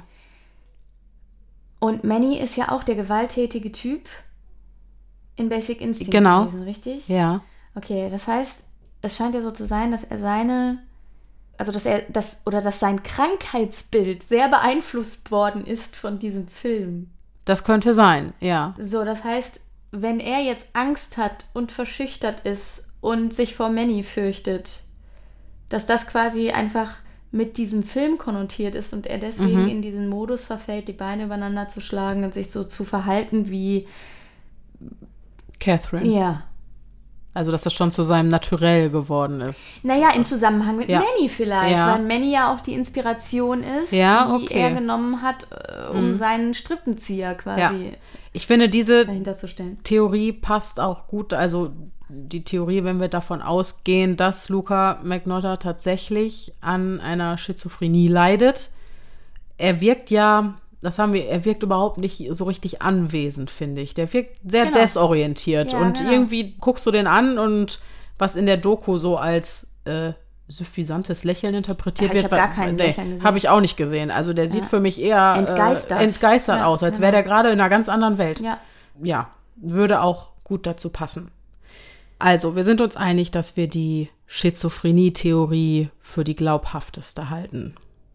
Ja. Und ich würde sagen, es macht durchaus Sinn, sich diese im Gesamtbild seiner Kindheit und Vergangenheit einmal genauer anzugucken und uns genauer anzugucken, wie er zu dem geworden ist, was er ist und wie es infolgedessen auch zu diesen schrecklichen Taten kam. Ja, auf jeden Fall. Und natürlich auch, was sagt das psychologische Gutachten? Welche Diagnosen liegen vor? Ich sage euch, meine Freunde, es sind einige.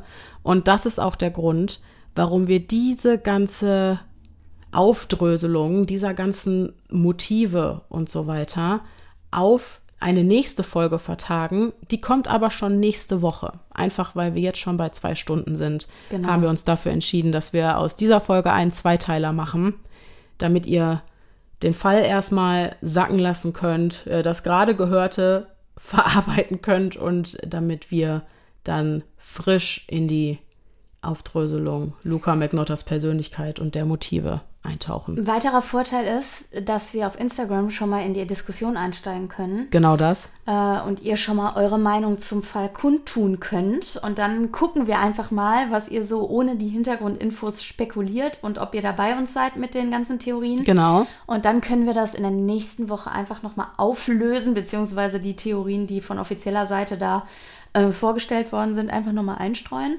und haben dann nochmal eine andere Gesprächsgrundlage. Exakt. Indeed.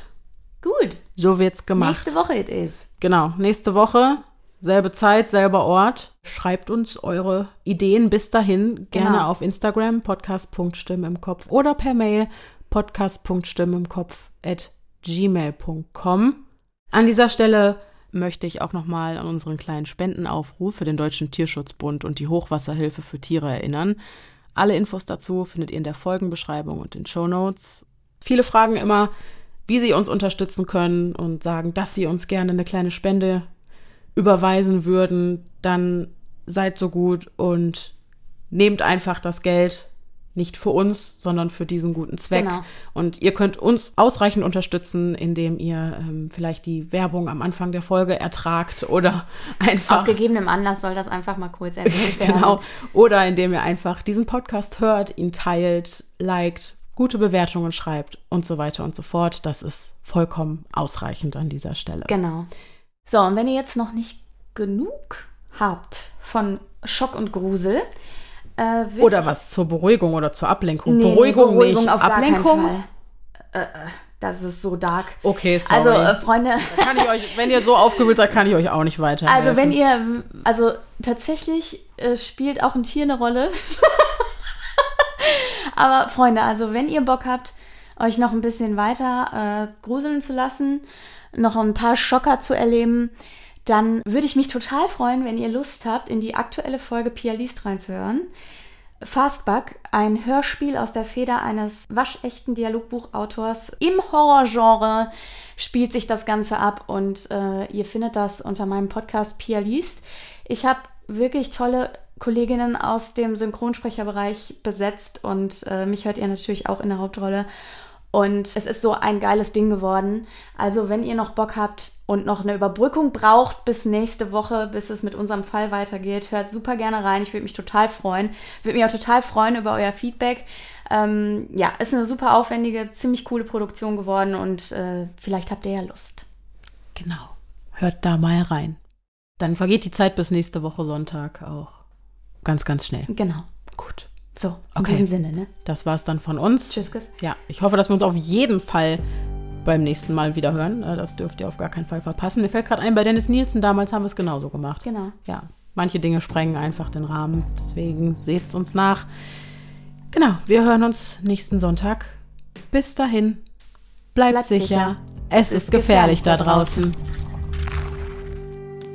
Alle Dialoge und Interviews aus dieser Folge wurden von uns nachgestellt.